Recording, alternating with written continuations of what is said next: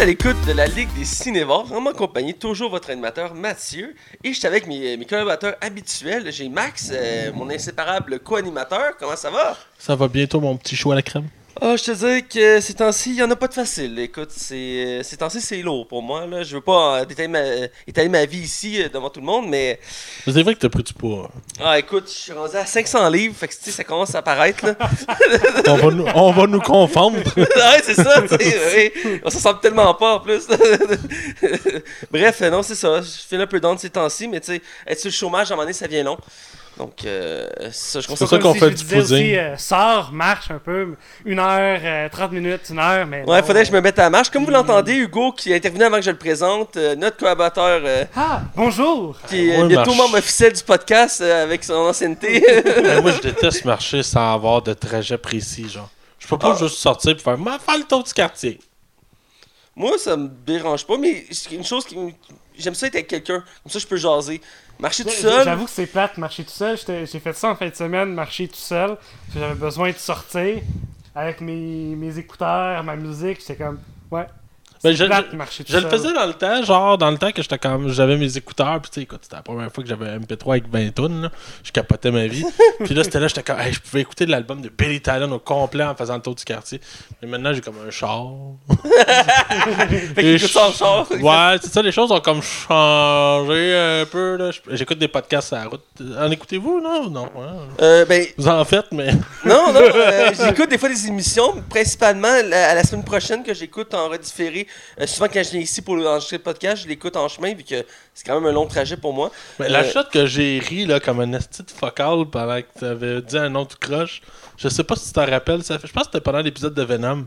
Je pense que ouais, c'était Venom. Hey, je me suis réécouté moi-même 4-5 fois, je, je me trouvais tellement drôle de rire autant. J'ai je prononçais nos acteurs, j'en prononce un, puis Max, il part d'un fou rire, là, mais j'étais prêt de l'arrêter, Je te- il riait, puis Je, pour vrai, j'étais pas arrêtable, ça me faisait tellement rire. là. Il s'est tellement planté que c'était comme, ah, le summum, là, tu sais. Bref, on revient au podcast. Euh, Ouais, cette semaine, on effectivement. critique un gros film qui vient de sortir, encore une fois. On est en feu ces temps-ci, on en parlait en onde. Euh, On n'a plus une crise de scène non plus. Max est rendu qui, qui doit se prostituer pour avoir de l'argent. euh, By by the way, tu me dois 20$. piastres, là. tu te trompes avec Hugo. Bref, on critique Les Animaux Fantastiques 2, Les Crimes de Grindelwald. Euh, que- Quoi? Je me reprends, excusez-moi. Les Animaux Fantastiques 2, Les Crimes de Grindelwald. Euh, qui, voilà, bref. Ou dans son nom original, Fantastic Beasts, The Crime of Grindelwald. Ouais, en Hein? anglais, exactement. Hein? Ça a plus de gueule, hein? Euh, Et euh, on, on parlera un peu plus loin de ce film-là, mais pour l'instant, on va parler entre autres de Netflix, de Deadpool et Who, who Go- Gonna Call is Ghostbuster. Alors, sans plus attendre, on va du côté des chroniques. Les chroniques. Alors, on est du côté des chroniques et on commence par ce qu'on a vu et écouté. Et je laisse la parole à Max parce qu'il y a beaucoup de choses à dire. Ouais, ben cette semaine, j'ai été euh, super actif. J'ai écouté beaucoup de choses. euh, tu sais, je voulais pas euh, vous empiéter sur votre temps, les gars, parce que je suis un gars de même. Mais, tu sais, fait que je savais pas quel film je pouvais écouter cette semaine. Tu sais, vu que j'avais beaucoup de temps. Fait que t'as écouté la trilogie de 16 anneaux version longue. Ah, tabarnak, non. c'est- Euh, Un bon 10 heures de fun. Un bon film de princesse. Ben, j'ai écouté Alana Express. Ah, ah ouais? Oui, oui, je vous jure. Ok, je sais quoi, je sais quoi. C'est un bon film avec Seth Rogen qui filme du pot. Hugo, ça va? euh? C'est bon, Hugo, il est- Hugo n'est plus là. Il nous a quittés. Ouais, c'est un bon film. C'est bon. je pense qu'on va enchaîner parce que là, on va perdre Hugo. Bon, je, vais- je vais y aller parce que Hugo a plus de souffle. Que, juste pour mettre en contexte, euh, euh, Max n'a rien vu. Il essaie de se reprendre, mais ça. Ah, ça- t'aurais pas dû me trahir. Ah, écoute, parce que personne ne comprenait pourquoi Hugo était plus là. là. Il fallait expliquer le fait qu'il soit dans la corde. Donc, bref, je vais avec ce que j'ai vu. C'est temps à Hugo de reprendre son souffle. Euh, j'ai écouté deux films que j'avais déjà vus, puis un que je n'avais jamais vu encore, que j'ai écouté d'ailleurs avec Hugo, que j'ai fini avec ça pour laisser le temps à Hugo de reprendre son souffle. Et dans le fond, euh, j'ai écouté, écouté le film Le Justicier, ou en anglais The Equalizer. Euh, le 2 est sorti cet été. C'est pas de Equalizer? Oui, exactement. C'est ça que j'ai dit. Et le 2 est sorti cet été et je l'avais bien aimé. Et À la je- française. voilà. Et je cherchais un film à écouter cette semaine d'action. Là, je regardais sur, le, sur euh, mon site très légal HDS. Euh, Rest in peace, SDH. Effectivement, c'est très triste, mais euh, euh, j'en reparlerai un petit peu loin euh, des nouvelles de ce site-là parce que je ne veux pas empiéter sur cette section-là. Euh, mais dans le fond, j'ai tombé sur ce film-là dans les shows qu'il me proposait et j'ai écouté le premier avec Denzel Washington, et qui est un de, de First. C'est un excellent acteur. Denzel Washington, j'adore la plupart des films qu'il fait. Je pense que j'en ai aucun que j'ai pas aimé de lui. Et euh, dans celui-ci, j'adore son son personnage. Il est Comment très bon. le film là, qui doit sauver son gars puis il tient en otage un hôpital là? Qui doit une transplantation de cœur. J'ai pas la mémoire des noms, ça je peux te le dire. Mais je sais de quoi tu parles, là. Je sais de quoi tu parles, mais Ah je ouais, sais tu sais pas de quoi je parle? Au moins, ok. Ouais. Tu déjà vu le film? Avez-vous déjà vu le film Déjà Vu? Déjà vous? Ouais, Déjà Vu. Déjà vu, non? Le nom me dit de quoi, là? Ouais, le film là, avec Denzel Washington, c'était comme, ça se disait comme un film d'action, puis il n'y a pas une crise de scène d'action dans le film.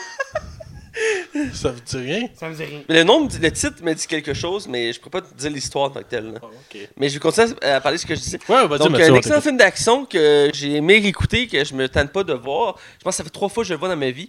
Et toujours bo- aussi bon à écouter les scènes d'action. Le personnage est attachant, le personnage principal. Donc, pour ceux qui n'ont pas encore eu la chance d'écouter ça, je vous invite à les découvrir. Il y a deux films à à l'heure actuelle. Il y en a possiblement un troisième, même si le deuxième a été moins bien reçu que le premier euh, par la critique. Euh, je souhaite qu'il y en ait un troisième ou qu'il y ait une série. Euh, c'est la tendance ces temps-ci, ce genre de films-là qui deviennent des séries TV. Euh, John Wick va avoir droit à sa série de Continental qui va sortir l'année prochaine. Donc, j'aimerais ça parce qu'à la base, c'est basé sur une série. Donc, il pourrait faire une nouvelle version de cette série-là. Donc, bref, c'est vraiment très bon. Deuxième film, c'est un autre film que j'avais déjà vu. Je l'avais juste vu une fois. Il m'avait beaucoup, beaucoup marqué.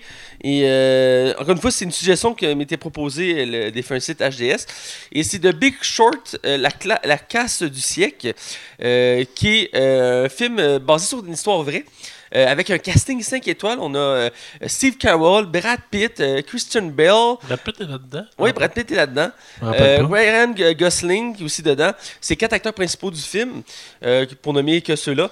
Il y a Et- Margot Robbie aussi, qui est là juste un temps dans le bain. Oui, euh, Selena Gomez aussi d'ailleurs, qui fait aussi une apparition dans son propre rôle. Il y a quelques caméos comme ça. Et dans le fond, c'est un film historique sur la crise immobilière de 2008 euh, aux États-Unis qui a littéralement touché le monde entier, mais tant le Canada, heureusement pour nous, mais beaucoup de, beaucoup de pays en Europe et euh, même en Asie ont été touchés par cette crise-là. Euh, nous, on, était chanceux de notre côté, mais ça a quand même marqué l'histoire. Et ce film-là euh, s'attarde à ces événements-là, mais du point de vue de certaines personnes qui ont vu ça venir de près et que personne n'y croyait. Et on décide d'en profiter, de faire de l'argent là-dessus. Ah, euh, ouais. Parce que l'économie, quand ça marche, ben, tu peux faire de l'argent sur de l'argent. Même si c'est le fait de parier contre l'économie, tu peux faire ça. Et c'est ça qu'ils ont fait. Et tout le long du film, ça montre comment le système était déficient. euh, parce que il y avait, j'ai- le film se résume d'une manière. J'ai vu un commentaire qui résumait bien le film. Ça disait on est, quand on commence ce film, on pense que c'est une comédie. Par la suite, on pense que c'est un drame, mais quand on le finit, on réalise que c'est un film d'horreur. Et j'ai bien aimé ce commentaire-là parce qu'effectivement, quand tu vois comment le système était placé à l'époque euh, économique, c'était affreux. Là. Je veux dire, n'importe qui euh, pouvait avoir une méga maison de la mort, même si tu étais payé au salaire minimum, parce qu'ils donnaient des prêts. Tu veux des prêts, on t'en donne. Jusqu'à temps que ça explose. Ouais, c'est ça, puis ça gonflait, ça gonflait, puis à un moment donné, ça a éclaté. Ouais, parce que personne n'était capable de rembourser. Ouais, puis ils finissaient par avoir des. reprendre des maisons, les revendre, les reprendre des maisons, les re- tout cas. C'était un cercle sans fin. hein. Ouais, c'est ça. C'était de la fraude, là, en quelque Euh, part. D'un certain point de vue, ouais.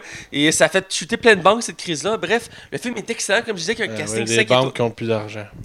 Ben, ils ont été refoulés par le gouvernement, qui ont fait comme on va vous sauver, là, tu sais. Euh, Obama a signé un truc, puis il a donné de l'argent à tout le monde, puis... C'était pas pendant le mandat de Bush? Euh, non, c'était Obama, il me semble. Euh, je me trompe? C'est pas en 2005? C'était la, la crise, c'est en 2008. 2008, c'est au début d'Obama. Ouais, dans le fond, c'était la transition Obama. euh, Je pense que ouais, c'est la transition entre les deux. Mais il me semble dans le film, à la fin, il montre genre brièvement l'image d'Obama, là, mais... Ouais, je pense que ça fait de ça. ça. Ouais, mais le film est très bon. Puis écoute, euh, c'est- ça peut pas être sombre comme film, mais en fait, non, il est quand même. Oui, c'est vu comme une comédie dramatique. Il y a, un peu, il y a quand même le bon humour, mais il y a des bonnes réflexions.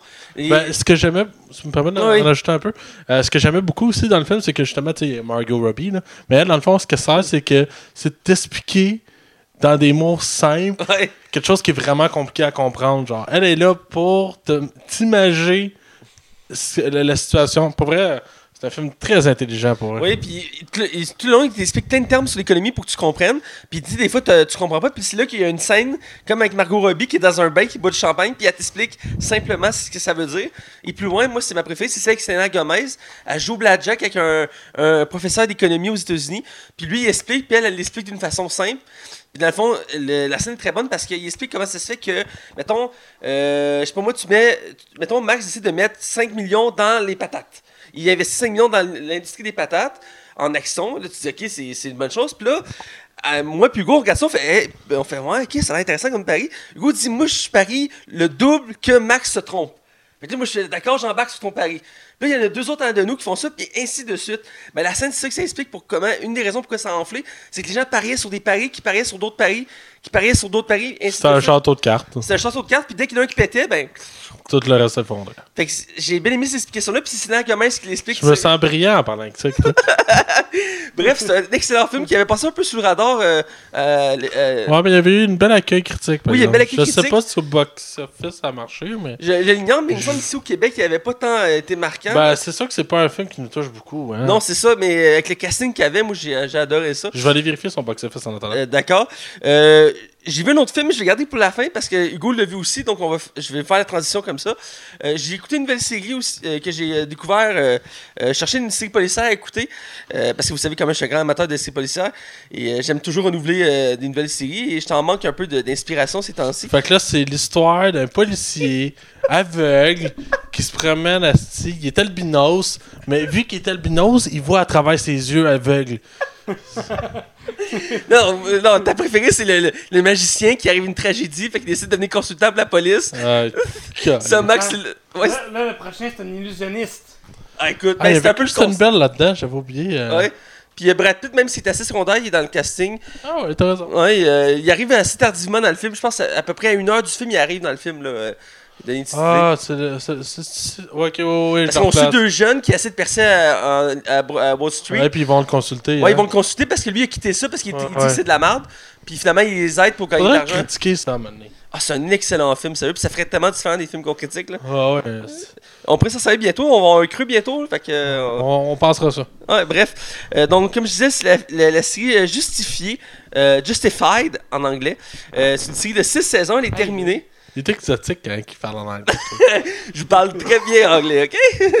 ah ouais? Euh, je suis parfaitement bilingue, tu Sarah. Non, je suis pas bilingue. Mais j'essaie de me, je me force, c'est pas évident à dire les noms en anglais. Je me pratique, ça fait partie de mon travail. Faut que je sois capable de dire bien les titres, surtout la musique. Euh, évidemment, les artistes en- aux États-Unis ou à travers le monde, faut que je, sois- je sois capable de les nommer. Puis il y en a qui sont pas évidents. Du nom de Black Dahlia Murder. Black Diane, De Black Dahlia Murder. Black Dahlia Mother. Ah, ok. Continue. Il y en a qui sont pas évidents. euh, mais je Bon, ouais, c'est pour ça que je t'en ai pas pris un facile, là. Mais bref, c'est une série policière euh, qui est assez particulière parce que c'est pas une série sur des enquêtes en soi. Euh, on suit un marshal euh, aux États-Unis. Un marshal, c'est une sorte de shérif. euh, pour ceux qui connaissent pas le titre, euh, marshal, euh, c'est- ça se passe au Kentucky aux États-Unis et on suit dans le fond un marshal qui a un tempérament assez particulier, qui joue par un acteur que j'ai déjà vu ailleurs, mais je pas à me le cerner, mais il est excellent cet acteur-là. Et dans le fond, euh, il se fait transférer au Kentucky où qui était sa ville, euh, euh, son coin natal, et parce qu'il a, il a tué sans sommation une personne à Miami. Et ses supérieurs ont trouvé que c'était abusé comme manière de faire. Ils l'ont transféré là, mais lui a décidé de garder sa façon de faire. Et il va faire sa justice lui-même, même s'il est euh, dans sa ville natale. Et euh, il, ah, il va retrouver sa famille, ses amis, tout ça. Et il va arriver plein de situations où va, il va devoir décider de quelle manière il va appliquer la justice.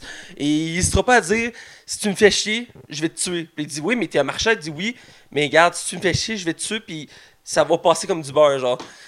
J'aime sa façon d'agir parce que souvent on voit ici policiers, il y a comme la ligne à ne pas franchir, euh, qui est souvent ici policiers à mettre de l'avant. Et celle-ci, ben on voit un marshal qui, lui, il va un peu à sa manière pour faire sa justice. Il essaie de faire le bien à sa façon, même s'il s'il sait que lui-même, il n'est pas quelqu'un de, de totalement euh, pur, tu de, de bien, mais il essaie de, de faire son bout de chemin, puis il essaie de, structurer sa vie. Puis la série est vraiment très bonne. J'ai quasiment fini la saison 1 qui a 12 épisodes. Et euh, comme je dis, il y a 6 saisons. Et à date, j'aime beaucoup ce que je vois. J'aimerais savoir c'est quoi le nom de l'acteur, mais je l'ai déjà vu ailleurs, mais il est vraiment très bon. Et euh, puis il y a une des particularités aussi, c'est peut-être pour ça aussi que j'accroche autant sa série. Euh, il met l'emphase beaucoup sur le fait qu'il il porte des chapeaux de cow-boy. Puis euh, à certains moments, des fois, il se fait voler ou des trucs comme ça. Puis il va mettre l'emphase sur le fait qu'il tient à son chapeau. À un moment donné, il se, se fait gueule dans un bar, puis le gars, il vole son chapeau, puis il s'en va. Puis tout le long de l'épisode, il va de retrouver son chapeau, puis à la fin, il va le retrouver, il va dire Garde, moi, je veux pas me battre, mais si vous ne demandez pas mon chapeau, je vais devoir te tuer. Fait que là, le gars, il fait comme, ok, je te rends, je te rends ton chapeau.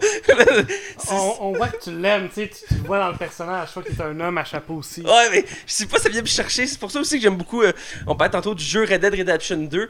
Euh, ils mettent beaucoup. Je jeu-là, toujours mon chapeau. Ouais, ben c'est ça, puis je, je collectionne les chapeaux dans ce jeu-là parce que c'est une des particularités, tu peux collectionner les chapeaux. Fait que je suis désolé, je suis un, je suis un homme à chapeau, j'aime collectionner les chapeaux. Bref. Je suis venu avec un film qu'on a été, toi et moi, ensemble, pour faire une belle transition pendant que Max joue à sa PlayStation. Je ferme ma PlayStation. Nuance, Mathieu. Nuance. Voilà. C'est euh, contrôle parental en français, euh, Blockhead euh, en anglais. Euh, pour ceux qui le Blocked. savent. Ah, c'est-tu l'affaire avec John Cena? Oui, qui a été écouté John il y a pas si longtemps. Ouais, ouais, c'était pas pire, ça. C'est une comédie pas pire. Écoute, euh, à la base, on n'était pas censé l'écouter, mais on s'était imposé par un de nos amis en commun, Ismaël. On était censé écouter un film français à la base, qui avait l'air vraiment intéressant, puis ça se voulait un film, un film français dans le même style qu'Hangover, mais français. Euh, Ah, ouais, je- c'est-tu Very Bad Trip? Non, c'est, euh, un film d'action. euh, Il y avait Mission Impossible, il vient de The. Baby Voilà. Sister. Non, c'est Budapest, le film que je te parlais, le Ah. film français. C'est quatre gars qui se retrouvent à aller à Budapest pour un trip, pour un mariage, puis c'est le même principe que Hangover, mais euh, français. Euh, mais bref, Ou a- Mission Impossible, finalement, c'était euh, contrôle parental. Voilà, qui nous a imposé. C'est comme tu as dit, un film avec John Cena. Euh, c'est c'est littéralement lui la tête d'affiche dans ce film-là. Euh, parce que la plupart des autres acteurs sont pas vraiment connus dans le casting. Même il y en a certains, c'est des nouveaux, entre autres les filles, évidemment. Euh. J'ai regardé, il y en a deux des trois que c'est genre pas mal leur premier film. là. Ouais, il y a la, fi- la fille de John Cena, c'est... je l'ai vu dans un autre film sur Netflix, par exemple. Ben ça se peut, mais comme je te dis, il y en a, une des, il y en a deux des trois qui sont genre nouvelles dans le cinéma. Là. Euh, mais euh, puis euh, bref, ils, ont- ils sont plus vieux que l'âge qu'ils ont dans le film. Euh, Ouais. Surpris. ont- Ben, c'est souvent le même, là. Parce que dans le film, ils ont genre 16 ans, mais dans la vraie vie, ils ont genre 21 à 23. Ben, c'est toujours comme ça, euh, même Mais pour les tu regardes, séries. comme, ok, ils ont 21, 23. yeah, ben, eux autres, parce qu'ils avaient l'air jeunes, mais toi, tu préfères la grid, là. Moi, j'avais Euh, mais bref, c'est ça. Contrôle parental, une comédie que le concept est très simple du film. C'est euh, c'est le jour de- du bal de, d'enf- euh, bal de finissant de trois filles, de trois familles différentes qui se connaissent. Et ils ont décidé de faire un pacte euh, de, de- de perdre leur virginité ce soir-là. Et euh, les parents vont s'en rendre compte euh, avant le bal. Et ils vont décider de, de tout faire pour pas qu'ils euh, perdent leur virginité ce soir-là. Et donc, on va suivre leur péripétie tout le long de la soirée en tentant d'empêcher leurs enfants euh, de, comme dirait Max, de copuler. Euh. J'utilise ce terme. J'ai jamais fourré, moi. Voilà. Et euh, donc, euh, c'est ça, c'est une comédie assez simple, je dirais, de base. Mhm. C'est pas très. euh, je vais pas faire un, un mauvais jeu de mots, un mauvais jeu de mots, mais c'est pas très profond comme euh, genre de film. Max, ça trouve bien. euh, Max, Hugo, elle trouve très drôle. Mais bref, j'ai apprécié le moment, j'ai trouvé ça quand même drôle. C'est pas la grosse comédie en soi. Je te laisserai parler après du film, Oui, évidemment. oui. Mais j'ai- j'aime toujours voir John Cena, même si j'ai une préférence de le voir dans des films d'action. Euh, j'ai un peu de misère encore au fait qu'il fait des comédies. Ben, il essaie de faire une carrière à la The Rock, là. Ouais, ben c'est ça. Puis il- il- ça fait un certain temps qu'il le fait. C'est pas sa première comédie. Là. Il a fait quelques comédies avant. Et euh, ça, ça lui réussit correct. Mais c'est pas comme The Rock qui, qui- qui est vraiment polyvalent. J'ai l'impression que John Cena, c'est un peu comme Arnold. Arnold s'est essayé à la comédie. Il a réussi à deux, trois reprises, mais euh, sans plus. Euh, j'ai l'impression que ça, ça fait un peu ça avec John Cena. Il- je l'adore dans les films d'action. Je veux dire, il est badass puis tout. Mais comédie, il est drôle, là, mais je, je sais pas, là, il m'accroche moins. Là. Toi, qu'est-ce que t'en as pensé, Hugo? Euh, ben, le film, le film ou John Cena? Les deux. Les deux. Euh, John Cena, on dirait que c'était comme. Il y avait trop de muscles pour le rôle qu'il faisait. Mais. Ouais, c'est ça, euh, c'est le but. Tu sais, le, le père, comme beaucoup trop musclé, il fait comme. Hey, tu vas faire attention à ma fille. Nan, nan, Avec la scène de la fin qui défonce une porte, là. Puis, euh, non, sinon, j'ai j'ai passé un bon moment. J'ai bien rigolé. euh, J'ai ok. bien ri. Donc, euh, c'est un, c'est un bon film. Mais. Euh... Ok. C'est une date, t'écoutes ce film-là. Là. D'accord, et euh, Hey, pis ta date? On en parlera. ok. c'est bon, on en parlera en ondes. J'ai hâte d'entendre plus de nouvelles, moi aussi. Ah, tu Euh, savais pas? Ben, je sais quelques petites affaires, mais on regardera ça pour plus tard. Ouais, c'est bon. Continue parce que les autres choses que tu as écoutées, Hugo? Ouais, j'ai écouté euh, Colombo, Jeu d'ombre. Euh, Tu l'as vu deux fois? Euh, j'avais déjà vu, ben j'avais déjà vu le film il y a quelques années, mais euh, c'est bon de, de le revoir. Tu sais, j'ai, j'ai passé un bon moment. Ce que j'aime de Colombo, euh, Matt, t'avais une, une anecdote à dire. Oui, ben, Colombo. J'avais une anecdote, euh, parce que d'abord, on a eu un problème de micro, donc on- j'avais sorti une anecdote, je vais la ressortir pour la version qui va être enregistrée. Ah, tu vas l'avoir dit deux fois. L'acteur Peter Falk, euh, qui fait la série, d'ailleurs, la série, une anecdote, elle a eu 20 ans d'écart, je crois, entre le début et la fin. Euh, puis au début, il avait les cheveux bruns, puis à la fin, il avait les cheveux gris. Donc je me demandais si c'était un vieux épisode. Je crois que oui, parce que le nom me dit de quoi, puis j'ai écouté quand même des épisodes récemment avec ma mère. C'est toujours aussi bon à écouter. Mais l'anecdote, c'est que Peter Falk, il, il est mort dans le début des années 2000. Puis à ce que je sais, il me semble de mémoire, le dernier film qu'il a fait, c'est le film Next, avec Nicolas Cage. C'est un film que la fois Nicolas Cage était capable de voir l'avenir, puis s'en servait à- à- pour s'amuser. Et euh, un de ses meilleurs amis dans le film, ben, un de ses amis dans le film était euh, euh, Peter Falk, euh, qui est rendu très, euh, très vieux. Il est mort d'une maladie, je pourrais pas dire laquelle, je me rappelle pas, mais c'était un excellent acteur euh, qui faisait une performance incroyable. Tu vas en parler de Columbo. Oui, oui, oui, oui. Donc, euh, Colombo, ce que j'aime de Colombo, euh, c'est c'est tu vois le meurtre au début, puis ensuite tu vois Colombo qui arrive et qui essaie de résoudre le meurtre. Donc, tu vois tous les, les, les qu'est-ce qu'il va faire, comment euh, il va réussir à résoudre le meurtre. Et donc, comparativement, mettons, à Hercule Poirot, où sais aucunement ce qui s'est passé, et que là, à la fin, plot twist, euh, Hercule a découvert, ok, il s'est passé telle affaire, telle affaire, c'est ça, c'est lui ou telle personne le meurtrier. Là, on sait le meurtrier, on suit le meurtrier et Colombo, et puis donc, euh, il doit, il doit Il va résoudre l'enquête. résoudre l'enquête, c'est ça, merci Matt. Ça fait Il résout l'enquête, puis on suit Colombo qui résout l'enquête, et donc, dans, dans cette façon-là, j'ai- j'aime bien les Colombo. D'accord. Voilà. Qu'est-ce que tu as vu d'autre? J'ai vu euh, 3h10 pour Yuma. Donc, c'est un film de cowboy. euh, Avec Kirsten Bell? avec Christian Bale et Russell Crowe. Si je ne me Ah, trompe pas. Ouais, ouais, Euh, voilà. euh, Christian Bale qui joue un fermier. Euh, donc, en- il doit. Il réussit à capturer le, le méchant. Donc, le, hors-la-loi qui est joué par Russell Crowe. Et donc, il, il doit aller l'amener dans une ville où il doit prendre un train pour Yuma. Donc, le train est à 3h10 pour Yuma. ah. Euh, voilà, donc il s'ensuit plein de péripéties durant le voyage. Est-ce bon? euh, Est-ce que le film est bon? Ah, il est vraiment bon. C'est Cool. un bon film d'action, euh, de cowboy. euh, C'est deux acteurs voilà. que j'aime beaucoup et les voir ensemble, ça va être intéressant. Euh, j'aime beaucoup, j'ai goût d'écouter des trucs de Kristen Bell depuis que j'ai écouté Equilibrium avec toi il y a pas longtemps. Ouais. C'est un acteur que, je- que j'aimerais ça écouter d'autres films de lui. J'en ai pas écouté tant que ça de sa filmographie. Faut t'écoutes euh, le film de Nolan, euh, pas Batman. Euh, L'affaire de magicien.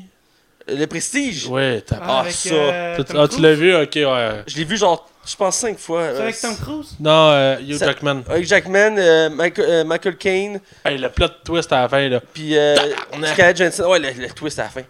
Écoute, ça, la hein. fois que tu l'écoutes, tu tombes à terre. Genre? Ah ouais, ça n'a jamais vu ça, on vous le dira pas, faut devez Ah, voir ça. écoute. Nolan, là, il y a quasiment pas de mauvais film, hein, dans Ah ça. oui, oui, oui. Ah, c'est un, un des réalisateurs qui a quasiment un sans faute. Là. Euh, J'en connais. Faudrait que je regarde ses premiers films s'il Il y en a avait- un, c'est je l'ai- c'est le seul que j'ai pas vu encore de Nolan. mais j'avais fait un marathon, ai quasiment tout écouté. C'est. Euh, c'est- C'était avec Robin Williams puis Al Pacino. Puis Robin Williams, il joue comme un, un fucké là-dedans. Puis. Euh, C'était vraiment bizarre. Puis Al Pacino, il y a comme un décalage horaire. Fait qu'il est pas. C'est Insomnia. Insomniac, quelque chose de même que ça s'appelle. Euh, ça me c'est- disait rien, ça. Non? C'est un remake d'un vieux film. Ça a l'air que c'est super bon, mais je l'ai pas vu encore. Ah, moi, j'ai pas vu Dunkirk qui a fait récemment, puis j'ai pas, Ouais, je moi non plus. puis j'ai pas vu Memento non plus. euh. T'as pas vu Memento? Et le pire, c'est qu'on m'avait donné, offert ce film-là pour que je l'écoute par mon amie Vicky, celle qui nous a fait notre logo. Ouais, tabarouette. Puis elle m'avait donné ça au secondaire. Et euh, Ça, faut t'écouter ça, man, c'est un monument. Je sais là. pas ce qui est arrivé. Je, sais, ça- je l'ai reporté, je l'ai reporté. Puis à un moment donné, je l'ai complètement oublié. Honnêtement, je l'ai oublié. Puis je viens de me rappeler que j'avais ce film-là dans mes affaires. Puis. J'en ai parlé au podcast en plus. Ouais, je- ça se peut, mais je m'en rappelle pas. Ça, ça, ça serait un autre film intéressant à critiquer parce qu'il y a tellement d'affaires à décortiquer. Tu comprendras rien en plus la première fois que tu vas le voir. Ah, c'est ça qu'on m'a dit, ouais. Tu comprendras rien. C'est fucké. Bref, euh, Hugo, qu'est-ce que t'as vu d'autre? Ben, euh, c'est pas mal tout. Ah, à part euh, les diverses séries québécoises comme euh, Discussion avec mes parents de François Morancy. C'est correct, euh, c'est correct. Fait qu'on va des nouvelles. Yeah. Euh, je vais laisser parler à Max. Ouais, ben on a pas mal de stock, euh, mon Matt. On va alterner entre toi et moi. Mais on Et va Hugo. commencer. euh, c'est le temps des fêtes, mesdames et messieurs. Et la neige tombe. Et Deadpool tombe aussi dans le PG-13. Alors, euh, Deadpool sera un peu édulcoré, il va être un peu plus soft. On a eu le droit à une bonne annonce de Once Upon a Time. Euh, non, Once Upon a, a Deadpool, excusez. Et euh, dans le fond, c'est ça. C'est un Deadpool qui est euh, plus soft, qui aura moins de violence, que le sang va être moins mis de l'avant. Euh, il a le droit d'utiliser. Savais-tu qu'aux États-Unis, pour être PG-13, ne peut pas monter à 16, ça a le droit à un fuck. Ouais. C'est. Euh, As-tu une Ah, anecdote ouais. là-dessus? le film euh, X-Men First Class, il, justement, il est PG-13, puis il y a un fuck dans le film. C'est la seule scène qu'on voit Wolverine, puis il, envoie chier les deux, euh, Charles Xavier, puis euh, Ah, il fait un fuck you. euh, ouais, il fait genre fuck you, puis ils s'en vont. Ouais, ouais, ouais, ouais, ouais. ouais, ok, ouais, je la replace. Ouais. Et euh, dans le fond, c'est ça, on va voir euh, Deadpool conter l'histoire de Deadpool 2 dans un livre de Noël. Euh, comptant un gars qui s'appelle Fred, Fred, que j'ai aucune idée c'est qui attaché dans son lit. Puis tu sais, ça met la table parce qu'on va avoir le droit à des scènes supplémentaires. Je sais pas à quel point ils vont avoir modifié quelques scènes. Et euh, on a droit à un gag sur le fait que Marvel a été acheté par euh, Disney. Ce qui fait euh, un. un- Fox est annonce. acheté par Disney. Ouais, j'ai-tu inversé? T'as dit Marvel est acheté par Disney. Ah, J'ai excusez. déjà acheté. My bad. Bref, ça a l'air bien pour elle. Puis il y a un petit, il y a un petit clin d'œil aussi au film euh, Up, euh, là-haut. Ouais. Euh, je l'avais pas caché sur le coup, mais j'ai vu une nouvelle campagne, puis là j'ai fait le lien. Puis euh, ils ont acheté un gag là-dessus. Je pense que c'est pour rejoindre un public plus large, évidemment. Euh, parce que c'est un des plus grands films de Pixar, là, là-haut. Mhm. euh, il est tellement bon ce film-là, là, il est touchant. C'est juste le fait que ce soit deux vieux qui de ballon. c'est, en tout cas. Hey go, euh, je te laisse enchaîner avec ta seule nouvelle. Ah, oui, euh, j'ai une grosse nouvelle. Une très grosse. Du lourd. En fait, C'est une très lourd. grosse nouvelle? mais- Euh, Life of Pet 2. La vie des, des animaux. La vie secrète des animaux euh, 2. La bande-annonce est sortie. Et euh, qu'est-ce que t'en as Ah, pensé de la euh, bande-annonce? et Moi, j'ai bien aimé la bande-annonce. euh, ça met la table pour le prochain. euh, ce, ce prochain. Ce deuxième opus. Je, je vais être Euh, honnête, euh, j'ai ni vu le premier film, ni vu la bande-annonce du deuxième qui est sorti. Mais ce que je sais, c'est que ça a extrêmement pogné euh, ce- le premier film. Pourquoi? C'était bien. euh. Parce que pendant les deux ans et demi que j'ai travaillé chez Sears, j'ai vendu en, en maudit les jouets de ce fucking film-là. Ah ouais? Ah, c'est oui. Ah ouais, Chris, il y avait des clients, c'est sûr. On- ben oui. c'est ça qui me surprend, moi. Écoute, il y en avait, bref. Mais non, il y avait, on avait une collection de, de tous les personnages en figurines Ah ouais? de Life Pet. T'avais comme les chiens, les chats, tout ça. On avait la, la collection, comme un peu des, euh, euh, des, des, euh, des Funko, des. euh, funky, Funko Pop? ouais, c'est un peu le même principe, mais pour les euh, Life of Pet. Écoute, ça se vendait. À un moment donné, il y avait un méga spécial. là. Il y a des, des mères qui empoignaient des paniers, là, c'était débile. Euh, c'était Ah, full populaire. Les enfants sont pas gâtés, hein? Non, hein, non. Mais là, dans la bande-annonce, on suit l'histoire d'un d'un petit chien, mais qui doit aller chez le vétérinaire. Oh. C'est la bande-annonce. Puis euh, il, se promène, puis il arrive chez le vétérinaire, puis il y a un chien qui fait comme Non, je veux pas aller chez le vétérinaire. Là, il arrive, il fait comme Ah, quoi? On s'en va chez le vétérinaire?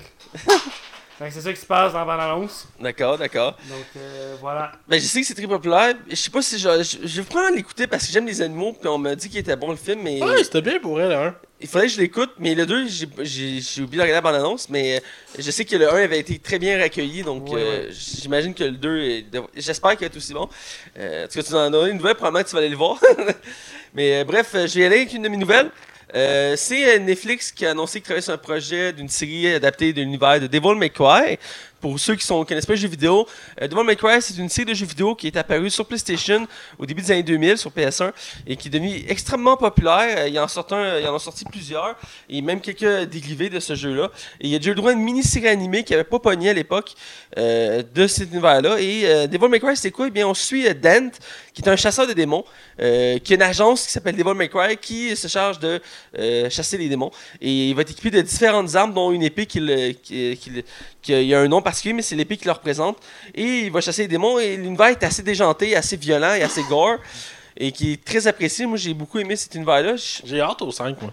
Euh, moi aussi, même si j'ai pas beaucoup joué au précédent opus, qui, Le reboot, là. ouais, le reboot que, Poigné, là. qui a pas pogné, effectivement. J'avais joué un peu, mais j'avais pas autant accroché. Même si le jeu, je pense, possédait 16 difficultés. Ah ouais, ça se fait, je sais pas. Euh, Parce que quel jeu sorti, je pense qu'il y avait comme 4 ou 5 difficultés, puis on fait une mise à jour parce que les gens le trouvaient trop, trop facile. Puis au final, ils ont sorti comme un truc comme 16 difficultés à ce jeu-là. Êtes-vous content, là? Ben, il y a des jeux de même, c'est rendu la mode, hein. Des, euh, il y a beaucoup de gens qui aiment ça, les jeux de plus en plus difficiles. Euh, même chose, exemple, Diablo 3. Euh, Jusqu'à tout récemment, il sort encore des difficultés. Je pense qu'il y a un truc comme. En même chose, je pense que ça a des difficultés à Diablo 3. Euh, les gens aiment ça, du challenge, euh, un peu comme à la Souls. Bref, euh, l'univers est très intéressant. Et là, ils veulent, Netflix va faire une série animée euh, qui va être exclusive à Netflix sur l'univers de Devil May Cry. Et que je pense que ça va être très attendu. Euh, sûrement, vu aussi que c'est en ennemi, il aurait pu le faire en vrai. Euh, même si j'imagine que ça n'a pas eu autant le même impact. Euh, parce que là, ils vont faire The Witcher, ça va sûrement leur coûter assez cher de budget. Donc j'imagine que là, ils veulent quelque chose d'un peu moins gros budget. Même si ça coûte cher faire de l'animation, on s'entend. Euh, Il y a des coûts qui sont vraiment assez élevés quand on fait des, tournages en vrai. Ils l'ont vécu avec Marco Polo qui été vraiment énorme. C'est leur plus grosse production à date euh, pour Netflix. Et là, ils vont le faire une série animée sur Devil May Cry. Euh, je suis curieux de voir le résultat. Euh, ben, c'est une série vraiment, comme je disais, emblématique. C'est sûr, si vous ne connaissez pas les jeux vidéo, ça va au moins vous accrocher, mais j'imagine que vous allez voir les premiers visuels, vous allez sûrement trouver ça intéressant, euh, parce que l'univers vaut le détour. Donc, c'est ma première nouvelle. Euh, fait que Max, vas-y avec ta seconde nouvelle.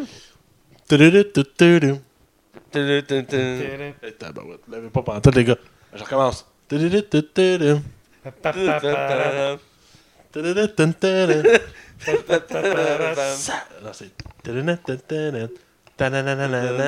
Bon. Ben, Monsieur Dan Aykroyd, qui était euh, l'acteur euh, principal du premier et du deuxième et qui a écrit les deux films, euh, a annoncé, comme ça, oh non, qu'il travaillait actuellement sur un troisième film de Ghostbusters. Un film que ça fait au-dessus de 20 ans qu'on entend parler. Eh oui. Et apparemment qu'il y aurait un scénario qui est en production à l'heure qu'on se parle.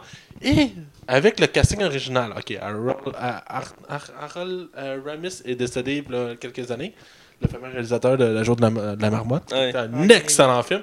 Et euh, dans le fond, c'est ça, euh, avec le casting original. Fait qu'on reprendrait Bill Murray, puis on reprendrait euh, l'autre monsieur. Là. J'ai, j'ai pas- Ouais, ouais. mal- malheureusement trop mis de côté. Ça reviendrait, on sait pas ce qui euh, en est où le, scénario. Est-ce qu'il il est bien avancé Est-ce qu'on vient juste de commencer la draft C'est pas tant précisé. On sait juste qu'il y a vraiment de quoi qui est mis sur la table pour éventuellement une suite du troisième film.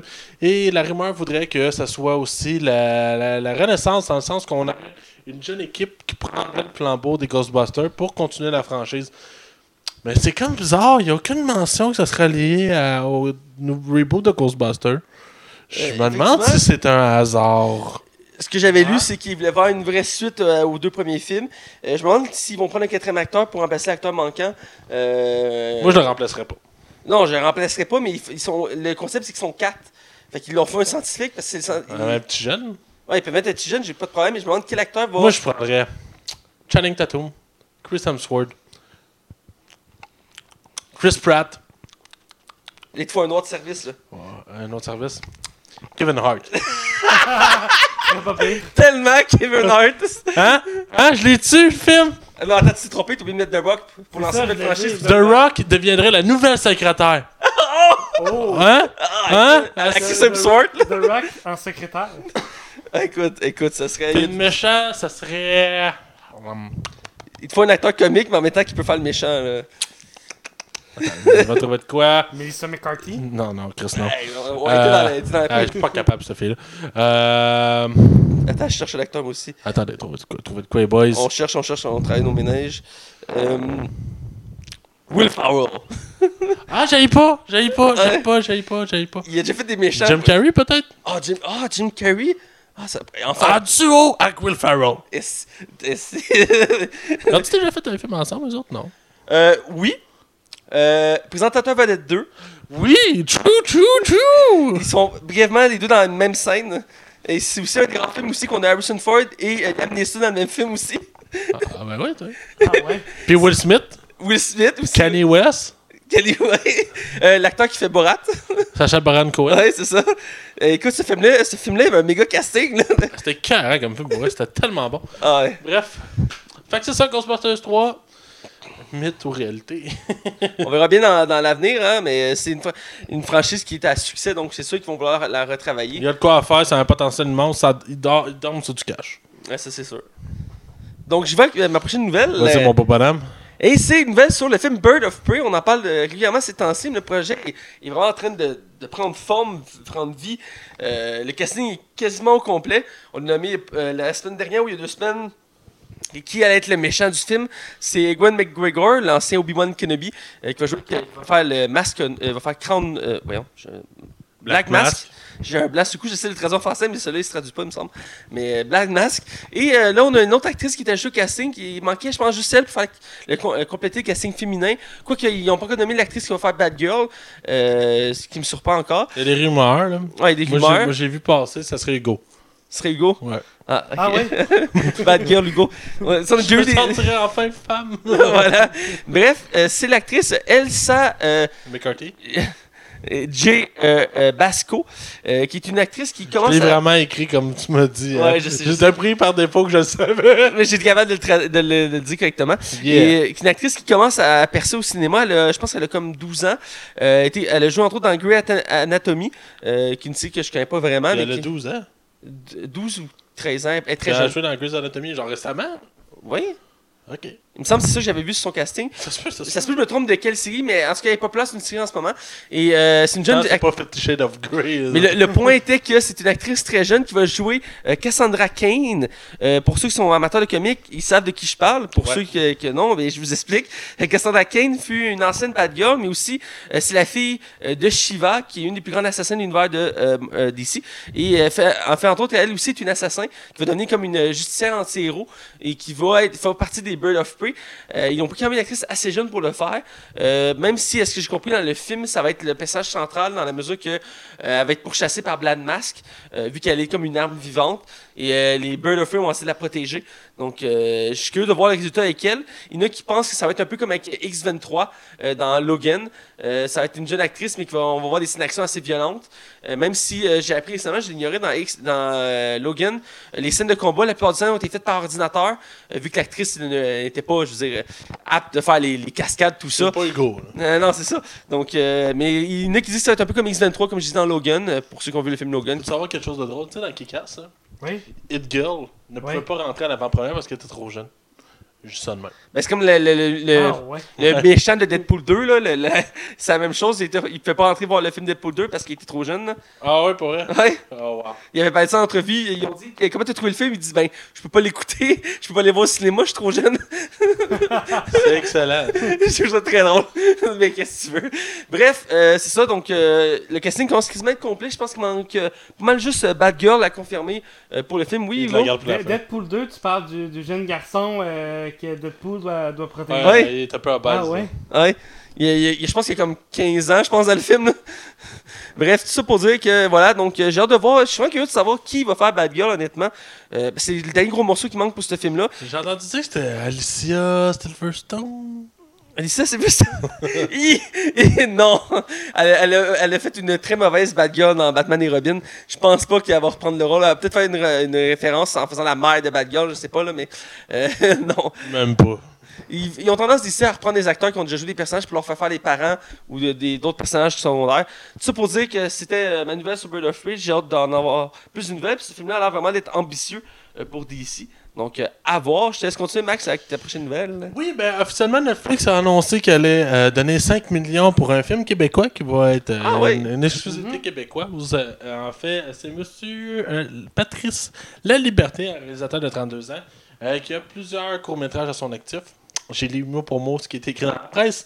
Et dans le fond, c'est ça. C'est un réalisateur qui a fait beaucoup de courts-métrages, mais il n'a jamais fait de longs-métrages. Euh, pas fait de télé non plus. Euh, Netflix s'en- s'en- s'engage à essayer de faire un produit de qualité avec lui. Je trouve ça osé parce que le thème va être euh, horrifique nordique. Ah! Fait qu'un film genre ambiance horreur, qui est pas nécessairement un film d'horreur, dans une ambiance froide comme le Québec, parce que Comme le Chris, ça a Québec, ça va être tourné au Ah. Québec, j'ai Euh, entendu ça a dire. l'air qu'on est juste spoté avec le froid. hein. Nous Hey, autres, c'est- c'est drôle, j'ai une anecdote là-dessus. Je- J'étais avec mes parents hier, puis on parlait de cinéma, puis mon père venait de voir le film Le, Le Revenant avec euh, euh, Leonardo DiCaprio. Puis euh, quand j'ai dit que le film était tourné au Canada, il était comme Ah, eh non, le film se passe aux États-Unis.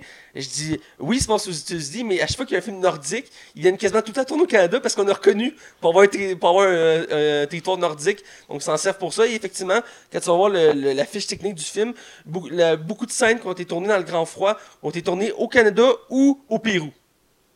Bref, aucun Au lien à faire Pérou? là-dessus. Il y a des raisons, I guess. Ben, il y a ça, ou euh, Nouvelle-Zélande aussi, je pense, c'est c'est beaucoup tourné. euh, En Nouvelle-Zélande, c'est pour tout ce qui est genre euh, forêt, euh, forêt, les champs, les champs, les les plaines, montagnes, les plaines. les montagnes. Il y a beaucoup de scènes, qui- quand il y a des scènes qui se passent dans les montagnes, puis c'est pas dans un studio, souvent ils vont en Nouvelle-Zélande les faire. Bref, pour finir ma nouvelle, euh, juste pour dire, euh, mentionner que dans le fond, le film n'a toujours pas de date. On sait pas. On, pré- on prévoit que le tournage pourrait se faire quelque part au courant de l'été, euh, au courant de début de l'hiver. En fait, plus janvier, février, dans le fond. Ou sinon, même littéralement à la fin de l'année. Alors, c'est à vérifier. Le- Euh, on va ça, faire ça ça. fait suite ou à l'entente entre euh, le gouvernement canadien et Netflix. Ouais. Exactement. Ce qui va offrir des travails à des euh, producteurs ici. Ça va peut-être faire du bien un peu, là, vu que euh, j'étais curieux de voir euh, District 30. Là, j'aimerais ça. Euh, avoir quelque chose. 31. Ça, tu vois, je sais même pas c'est quoi. Mais, euh, Mais c'est drôle parce que je viens de me c'est à la rappeler- suite. Je, me rapp- je viens de me rappeler de cette série-là, euh, de cette, cette nouvelle-là, parce que vu que t'en parles, j'avais lu des commentaires sur le groupe La Passion du cinéma. Il y en a qui chialaient parce qu'ils disaient qu'il donnait, il donnait beaucoup d'argent à un réalisateur qui n'avait pas vraiment d'expérience. C'est pas grave, ça. Pour un projet ambitieux, qu'il aurait pu prendre un réalisateur connu québécois pour permettre d'avoir un produit qui va permettre euh, au monde entier de nous connaître. Que là, c'est un peu casse-gueule parce que, ben là, je dis les propos que j'ai entendus, là, que c'est un réalisateur qui n'a pas des vraiment d'expérience, c'est casse-gueule. S'il rate sa shot, euh, tout le monde va voir qu'on a, euh, qu'au Québec, on n'a pas nécessairement des bonnes choses. Oui, euh, cette année, Les Affamés ou euh, Revanous en anglais qui a euh, vraiment euh, fait le tour du monde. Moi, je Euh, pense que Netflix ont vu un potentiel dans le gars. Puis que, oui, c'est 5 millions, mais tu sais, il va y avoir d'autres productions. Anyway, même si ça, ça flop. Je pense que ça va faire du bien aussi de voir autre chose que les mêmes faces. là. Ouais. Je pense qu'on est dû, là. Je pense que la clique du Québec, on la connaît toute, là. Luc Picard, puis euh, euh, c'est Karen Guillaume le Vanasse. Métivierge, c'est Guillaume le Métivierge qui est tout le Ouais, c'est ça. Moi, je fais autre chose. là. Il fait tous les films, Guillaume le Il y a Métivierge. sûrement plein de comédiens québécois super talentueux Ah, qu'on puis voit Claude, euh, Claude Legault. C'est. Ah, aussi. Claude Legault, c'est correct. Lui, je l'aime bien. fait que Mathieu, t'as une nouvelle? Oui, ma dernière nouvelle, euh, qui est sur une nouvelle que je tenais beaucoup à dire parce que j'étais surpris de l'avoir arrivé. Euh, je m'explique. euh, c'est la série On Agent- est tous surpris. hein. C'est la série Marvel Agent of Shield qui euh, que le tournage de saison 6 a commencé et qui va, va sortir au début de l'été prochain, vu qu'ils attendent que le prochain Avenger sorte avant de le faire, vu que la série suit l'univers des films, mais de, du point de vue de la série. Et euh, la série avait été euh, renouvelée pour une sixième saison à la dernière minute. Vraiment, les, fans s'inquiétaient de, penser que la série était annulée. Et vraiment, ça a pris jusqu'au dernier épisode, quelques jours après le dernier épisode de la, la saison 5, pour dire oui, on fait une saison 6. Et là, la surprise générale cette semaine, avant même que la saison 6 soit sortie, ils ont déjà annoncé qu'il allait faire une saison 7 euh, de Agent of Shield. Tu dois être content, toi? Euh, je suis très content parce qu'à force des saisons, la série s'est beaucoup améliorée. Euh, les premières saisons étaient pas super, un peu comme Gotham. La série s'est vraiment améliorée. La dernière saison est hallucinante, est excellente, est très bonne. Euh, et euh, aussi vraiment trouvé sa marque parce qu'au début, la série voulait vraiment suivre l'univers des films et sans vraiment trop développer son univers et ça, ça les aidait pas trop. Et à force du temps, ils commencé à créer leur propre univers à travers ça. Et c'est vraiment excellent. Même si à chaque fois qu'il y a un film qui sort, il y a des répercussions dans la série. Vraiment, maintenant, ils ont créé leur propre univers autour de ça. Et c'est vraiment très intéressant. Euh, même si euh, j'aimerais ça revoir Nick Fury dans la série au moins une fois ou deux, parce que c'est un personnage qui est plus utilisé maintenant. Là, il va revenir en- devant de la scène. Mais dans les premières saisons, on a pu le voir, à, à, je pense, au, euh, au total de trois épisodes, parce que, tu sais, Samuel Jackson coûte assez cher de base. Donc, euh, tu peux pas te permettre de le mettre dans une saison complète. Mais, euh, Ouais, s'ils suivent le- l'univers de Marvel, Ouais. est-ce qu'il y en a qui, sont, qui ont disparu en poussière comme. euh, Euh, non, justement, c'est pour ça que la série attend euh, l'été prochain pour continuer. Euh, ils veulent, ils, en- ils veulent pas. Les, ben, à la fin de la dernière saison, ils font mention que Thanos est là, mais la, la série finit là. Fait que ça finit juste avant que Thanos arrive sur Terre, et la suite va se passer après le dernier Avenger. Donc, on verra pas si. Ben, on va- ils vont en parler, mais en tant que tel, on sait pas si on a disparu, tu comprends? Ah, c'est fou, on est rendu 19, on a toujours pas eu de bande-annonce de. L'Avenger, ouais. Ouais, on sait même pas. C'est une question de semaine, c'est de jour même. là. Ah, C'est que j'ai hâte. Ouais, c'est, ils l'ont Il dit. peut arriver demain, là. Ah, c'est ça, là. Euh, D'après moi, dé- début décembre, on devrait l'avoir, là. Au Jamais, début de la nouvelle année. jamais avant Noël, ils sortent les dernières bandes annonces, puis après à Noël, il n'y en a plus, là. Je veux dire, euh, donc, euh, Parce que le film, dans, dans 6 mois? ben, ouais, il sort au début, à la fin du euh, Des- euh, Au mois de mai, ça, je ouais, sais. mois de mai, c'est ça, je voulais dire, ouais. Euh, donc, Il euh, parle même qu'il pourrait sortir en avril si tout va bien. ben, ce serait un peu juste avec le fait que Captain Marvel sort en février, je crois. Ouais, mais ça a fait la même affaire avec. euh, Ouais, ils l'ont fait avec Black Panthers, Black Panthers, c'est pas impossible. On va voir. On va voir. Bref, tout ça pour dire que je suis vraiment content pour Agent of Shield. Si vous connaissez l'univers Marvel puis vous connaissez pas cette série-là, je vous invite à la découvrir. euh, parce que ça fait vraiment un beau complémentaire avec les films. euh, parce qu'ils font beaucoup de liens. Il y a quelques personnages qui font la transition entre les films, les films et la série. Et euh, le personnage principal qui est Phil Coulson est, est vraiment très bon comme personnage et comme acteur. Donc euh, vraiment, euh, voilà. Donc on va du côté du de la zone box-office. Allons-y. Bienvenue dans les chroniques box-office de Max. Alors, on est du côté euh, box-office. Et là, Max, on peut être tes- nos prédictions de la semaine dernière Ah oui, mesdames. et de tes nouvelles prédictions. Ben, j'ai pas de prédiction. Je vais m'expliquer pourquoi les deux prochaines semaines, il n'y aura pas de, de spécial à Box Office Max. Parce que euh, la raison est simple, ben, il n'y a pas de film. Il n'y a pas de. Ouais, ben. Il n'y a pas de grosse sortie. Euh, pour vrai, Harry Potter a vraiment le champ libre pour les deux prochaines semaines. C'est une bonne chose pour lui parce qu'il va en avoir besoin. Euh, dans le fond, on va commencer par Instant, Instant Family. Ouais, Instant Family. On avait prédit, toi et moi, Mathieu. Non, Hugo, puis moi, excuse-moi. Ouais. C'est ça. 6 millions ensemble euh, pour ce film-là. Ben, le film euh, m'a surpris. Il a fait 14 millions dans son premier week-end. Fait que Mathieu Ah, c'est le gagné le plus proche. Ça, à Price is Right, tu gagnerais. Ouais, je suis bon. J'avais. je- J'aime pas. Ce Simpson-là, je le trouve un peu absurde, mais quand j'ai écouté ça avec mes parents, j'étais tout en pour prédire le chiffre le plus proche. Ouais, ben, pas le prochain. Euh, Ouais, je, je me suis fait aveugler par mon amour de cette franchise. Fantastic Beast, euh, le 2, euh, qui est un des scores les plus bas au box-office, saviez-vous? C'est le plus bas de la franchise depuis le premier. là. Ouais, ça, je sais, ouais. Alors, euh, le film, euh, je ne dirais pas le montant, mais Hugo avait prédit 70 millions, qui est très bien. Et euh, Mathieu, 80 millions. Et moi, j'ai prédit 62. J'aime cette franchise! J'ai prédit 62 millions la semaine passée. Et savez-vous combien il a fait? Non. 62. Hey! Bouya! Merci. Merci. Merci. Alors, euh, c'est tout pour la chronique Box Office? C'est correct, écoute, euh, comme je disais, pas de gros film qui s'en vient. Il y a un film d'horreur, mais bref, c'est pas super important. Donc, euh, on va à une zone de cinéma cette fois-ci. Ouais. Spécial centième en retard de quelques épisodes. Euh, fait par Hugo, alors allons-y. Exact, exact.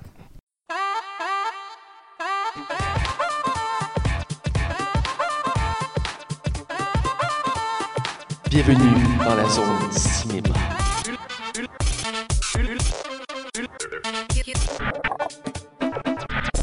Alors, on est du côté euh, zone cinéma, euh, qui faisait un moment qu'on n'avait pas eu, mais euh, on a décidé de cette zone-là, va, euh, effectivement, on vous l'annonce en primeur, va changer de nom. Euh, elle va être entièrement consacrée à Hugo. Ça va être euh, l'univers d'Hugo. Donc, c'est la zone Hugo. Elle va sûrement avoir un autre nom particulier. Pour l'instant, on va l'appeler la zone Hugo. J'ai dit la zone cinéma tantôt pour pas vous, euh, vous perturber, mais les prochaines zones qui vont exister, ça va être au nom d'Hugo. Il va avoir même droit à son propre jingle qu'on est en préparation à faire. Exactement. Et donc, sans plus attendre, j'ai hâte d'entendre ta chronique. Ah, euh, oui, c'est une spéciale chronique de la centième. Alors, euh, félicitations, messieurs. Aujourd'hui, on est maintenant rendu à la 103e épisode. Aucun retard. Aucun retard. ça, ça passe comme de l'eau. de trois épisodes. Alors. Alors, euh, je vous fais un petit recap du podcast en chiffres. Vas-y. Alors, le podcast en 103 épisodes, euh, c'est... Est-ce que vous avez déjà calculé le nombre d'heures que ça fait, messieurs? Non. Non. C'est 155, virgule- euh, 155 heures et 3 quarts. Tabarnak. hein. Ce qui fait d'écoute, ce qui fait 150... Ah, mon Dieu, mon ordi qui a décidé qu'il se fermait. Ça fait 155 heures, 42 minutes et 51 secondes. Fait que c'est l'équivalent de. 6 jours, 11 heures, 42 minutes et 51 secondes. Fait que cette année, on va être capable de se rendre à 7 jours back-à-back sans arrêter. Exactement. Ça, c'est si euh, on, on écoute les euh, 103 épisodes, 102 épisodes back-à-back. Euh, en moyenne, ça fait 1h31 minutes et 36 secondes par épisode. Ouais, c'est c'est le temps qu'on se donne à peu près. Oui. Vive Excel! c'est juste, c'est dans le fond, c'est parce qu'on coupe Mathieu. fait que on- sinon, on serait à une moyenne de 3 heures. Euh, continue. Et euh, les épisodes les plus longs? Est-ce Ouais. que vous en rappelez? Hum, je sais le plus short, mais le plus long. Long, 2 Ah. h 20 minutes. Ah, t'es t'es pas loin, Matt. En quatrième position, Mission Impossible et Deadpool qui font 2 heures. 2 heures. Bravo, Ah, Max! yeah. 2 heures. High five! Yeah. Ensuite, en troisième place, euh, Lord of the Ring, The, Following, the Fellowship of the Ring. L'épisode préféré de Max. Ah ouais. Euh, c'est ça. J'ai j'ai pas calculé le temps que ça, j'ai pas mis le temps que ça prenait pour l'épisode. En deuxième place, mon ordi veut bien coopérer. Ouais. C'est un peu dur, mon chum. Ouais. Tu t'appelles-tu l'épisode? euh, il s'en vient. Toujours est-il. Ah, voilà. Star Wars The Last Jedi qui fait 2 heures 7 minutes et 21 secondes. Eh, quand même, quand même. Puis Et le premier, c'est le top 10 de 2016 qui fait 2 heures 12 minutes. Ah, je sais pas loin avec mon 2 h 20 minutes. 2h12. Et le plus court, Ah, je le sais, c'est quoi? Moi aussi. en troisième place, Euh. Je vais acheter le plus, mais. le- le- Sausage Party. Ah, je pensais que c'est le C'est premier. pas lui. qui fait 55 minutes. C'est pas lui le plus short? Non. Oh, Ensuite- Hitman? Deuxième place, C'est euh, l'épisode que vous avez fait, en le deuxième épisode que vous avez fait en. Spider-Man. C'est euh, Suicide Squad. Ah, le premier, premier, premier? 54 minutes et 34 secondes. Le premier, C'est Spider-Man. Spider-Man Homecoming, Ouais. qui fait 48 minutes. Qui est Oui. juste la critique du film. Ouais. C'est juste ça. Ah, c'est vrai, ouais. Euh, le podcast en 102 épisodes parce que moi je vais exclure celui d'aujourd'hui. Euh, c'est deux top 10 de fin d'année. Euh, Un troisième qui s'en vient. Trois séries de commentés, donc The Defenders, Les désastreuses aventures des orphelins Baudelaire et Daredevil. Et en incluant aujourd'hui 101 films critiqués au total. Et oui, vous avez que j'ai bien dit que c'était 103e épisode. Pourquoi? Vous vous rappelez-vous, on a écouté, euh, on a critiqué 4 films en un seul épisode, donc les 4 Ah ouais. ouais, ouais, ouais. Hey, plus jamais, hein. Ça, on s'est promis. Ça ou les, euh, La la, saga. la saga, La ouais. saga, euh, pendant l'activité qu'on a fait les quatre d'un coup. Les sept. euh, Ah, les- il n'y a pas juste 4 calculé. films, il y avait 6 films. Le cinquième était même pas sorti encore. Ah ouais? Ah, j'avais pas calculé, donc il faut rajouter les 50 de la Ouais, ouais. On s'est promis de plus jamais faire ça, des Ouais. épisodes de plusieurs films, parce qu'on on prend pas assez de temps. Ouais. Donc, euh, la Ligue des Cinévores, c'est aussi 4 studios différents, ou 5 si on compte la fois où nous sommes enregistrés à l'extérieur. Ah oui? Oui, l'épisode extérieur, oui. Ah, t'as bien. Euh, c'est aussi 5 invités différents qui sont venus euh, lors de différentes émissions. On va dire bonjour à Audrey, Alexandre, Dexter, Guillermo et moi-même. Et oui, et oui. Ouais, parce que t'es pas full-fledged encore. Ça sent bien, là, mais... T'es dans le, le club très select d'être venu plus qu'une fois. Euh, enfin, je ne peux passer sous silence le merveilleux euh, anglais de Matt. Merci, merci. Euh, I speak very well in English. C'est amélioré quand même depuis le début. Euh, J'écoutais le podcast l'an passé avec, euh, ben, avec mes. Avec, euh, quand j'étais- j'avais rien à faire à l'appart, que je me tournais les pouces dans mon entre-saison. Euh, et donc, quand j'écoutais le, le podcast, j'ai souvent ma collègue qui faisait comme Ah ouais, Matt dit spoiler. Faudrait qu'il dise spoiler. Il prononce le i convenablement. Hey, Spoiler! J'y étudie souvent après toi. Et Ah. euh, on en a parlé euh, hors d'onde, je pense, ou euh, au début d'émission, la difficulté à prononcer des noms comme euh, Zach Galifianakis. Zach Ga- Galifianakis. tu vois, il y a encore la misère. Ah ouais. Zach, Ga- Euh, Zach. Galifianakis. Ah, là, il l'a eu. Faut que je prenne mon temps pour dire ces noms-là. Faut que tu, tu prennes ton temps. Mais il est pas évident, lui, là. On va te le donner, là. Euh, qui, au fil du temps, est devenu le barbu dans le lendemain de veille. Ça fait du sens. Faut pas oublier vos nombreux bloopers, dont certains ont été mis à la fin de certains épisodes. Ouais, elle était vraiment Donc, tout le, euh, le fameux, le- la fameuse fois où Matt a fait un euh, Un lapsus? déficient intellectuel. C'est-tu la fois qu'il m'a demandé à moi? Attends, c'était-tu pour Death Note? Je Non, c'est la fois que je faisais un déficient, tu sais, j'étais comme... ah oui, ok, Là, il ok. fait comme, ben, ça va être coupé au montage, puis tu as fait non, non, on va le refaire, mais ça va être mis à la fin de l'épisode. Euh, ah, et j'oubliais les merveilleuses chansons de Max à la fin des épisodes, ainsi Ouais. que les joyeux colibets de Matt à l'endroit de Max. À Les- chaque début d'épisode, faisait des. On est rendu avec notre routine, hein? Et là, attends, mon ordi va coopérer à un moment donné. Ouais. Mais ça fait. Ah! Il s'en revient, ce sera pas long. J'ai hâte d'avoir le 200 e. Alors, euh, voilà, Genre, j'ai fini ma zone cinéma en disant simplement une autruche, outre le fait que ça met, euh, de mettre sa tête dans le sable, mais joyeux nounours, ça peut aussi courir vite en tabarnak. Sur ce, joyeux centième, Merci. ben, 103e épisode Yeah. et euh, 97 autres. Faut falloir que tu m'expliques l'autruche, je me rappelle plus. Je t'ai vraiment comparé une autruche. T'avais vraiment parlé d'une autruche, c'était euh, début de, de l'automne. Ça t'a marqué parce que tu m'en Ça m'a parles. marqué, j'étais vraiment outré. Max en sort des bonnes. là. Bref, on se, re- on se rejoint à la 150e ou à la 200e épisode. C'est excellent. Écoute, euh, Hugo, j'apprécie ce, beau montage. Ça a dû prendre Ouais, du temps euh, drôle. à, à Ben, faire. euh, mettons, j'ai commencé ça comme à 99e, 98, 99e épisode à écrire ça. Et puis, euh, pour que ce soit prêt pour la centième. Et puis, euh, On à la centième, j'ai oublié mon ordi. Et puis, à la centième, en fait, oh, on a un gros. Stanley vient de mourir. pas le temps. Puis, l'an passé- la semaine passée, Stanley vient de mourir. Fait que, Stanley, tu me fais chier, j'ai pas pu faire ma zone cinéma. Mais bon, on avait de quoi à parler la semaine passée. Écoute, ça fait très apprécié euh, ta, ta zone euh, cinéma qui va devenir la zone à Hugo euh, ou la, la, la bulle à Hugo, Ça- whatever. On va Ah, trouver un ouais, concept. Ouais, ouais, ça s'en vient. On va Ça changer. La zone vient, cinéma on va va- se trouver bientôt. Ouais, on, va, on va façonner de quoi. Donc, euh, écoute, c'est c'est très apprécié. J'ai- Je suis très content d'avoir fait autant d'épisodes avec vous, les boys, et j'ai Yes. hâte de continuer. Projet de deux ans déjà, là. Ouais, ça fait deux ans et j'espère qu'on va durer encore des années et des années et euh, qu'on va juste prendre de l'ampleur. Ah, Déjà, bientôt, on va avoir un format filmé. Donc, vous allez enfin pouvoir voir notre visage. Ah, attends, j'oubliais aussi, on a eu euh, deux fans offici- ben, officiels. Euh, on a eu une femme à un moment donné live dans, le- dans un de nos studios, donc ta sœur, Ouais, ouais, c'est et vrai. euh, Jess Anctil. Oui, Jess Anctil qui est notre Stanley. Hein, il fallait le plugger. Hey, on dit bonjour à Jess. euh, Salut, Jess! Yes, sir, mon boy. Grâce à Hugo, pour une fois, c'est Hugo qui le plug. c'est parfait. Alright. Good. Fait que là-dessus, on va aller du côté de la, euh, la zone non-spoiler. Il faut le dire avec le I. Donc, Avec le I. non-spoiler. Et on va parler de Les Animaux Fantastiques, les crimes de Grindel Wad. Grim de Fall. J'ai vraiment détruit son nom, j'en suis vraiment désolé.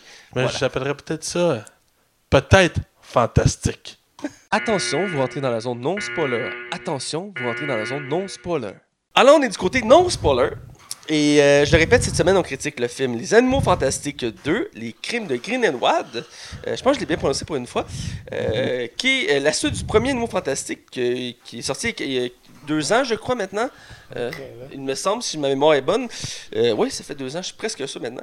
Et donc, c'est le deuxième, toujours réalisé par David Yates, qui nous avait offert les Harry Potter 5 à 8. Le très mitigé Tarzan, ce que j'ai pu comprendre, je ne l'ai pas vu. Il était avec Margot Robbie, puis un acteur, je pense, top modèle, je crois, qui était. Euh, mais j'ai pas vu le film, mais euh, les critiques, ben, les, ce que- les commentaires que j'ai eu de ce film-là, parce qu'ils ont fait un Tarzan en vrai, en vrai Oui. et euh, ça paraît que c'est assez mitigé comme film. Et euh, c'est aussi lui Ah oui. qui fait les animaux fantastiques parce que c'est il l'a déjà dit en entrevue. Il adore l'univers de J.K. Rowling. Il est un grand fan fini. Et donc il, a fait les, les animaux fantastiques le premier et il fait le deuxième. J'ai pas regardé s'il était en- c'est lui qui fait le troisième parce qu'ils ont prévu d'en faire jusqu'à 5 Est-ce que je me souviens bien? Jusqu'à 5. Ouais. Le pas si- 5 d'annoncer. Ouais, il y en a 5 d'annoncés. À la base, c'est censé être 3. Puis après, ils ont réannoncé finalement qu'on faisait 5. Un peu comme The Hobbit. Au début, tu censé faire un film, après deux, puis finalement trois. Voilà.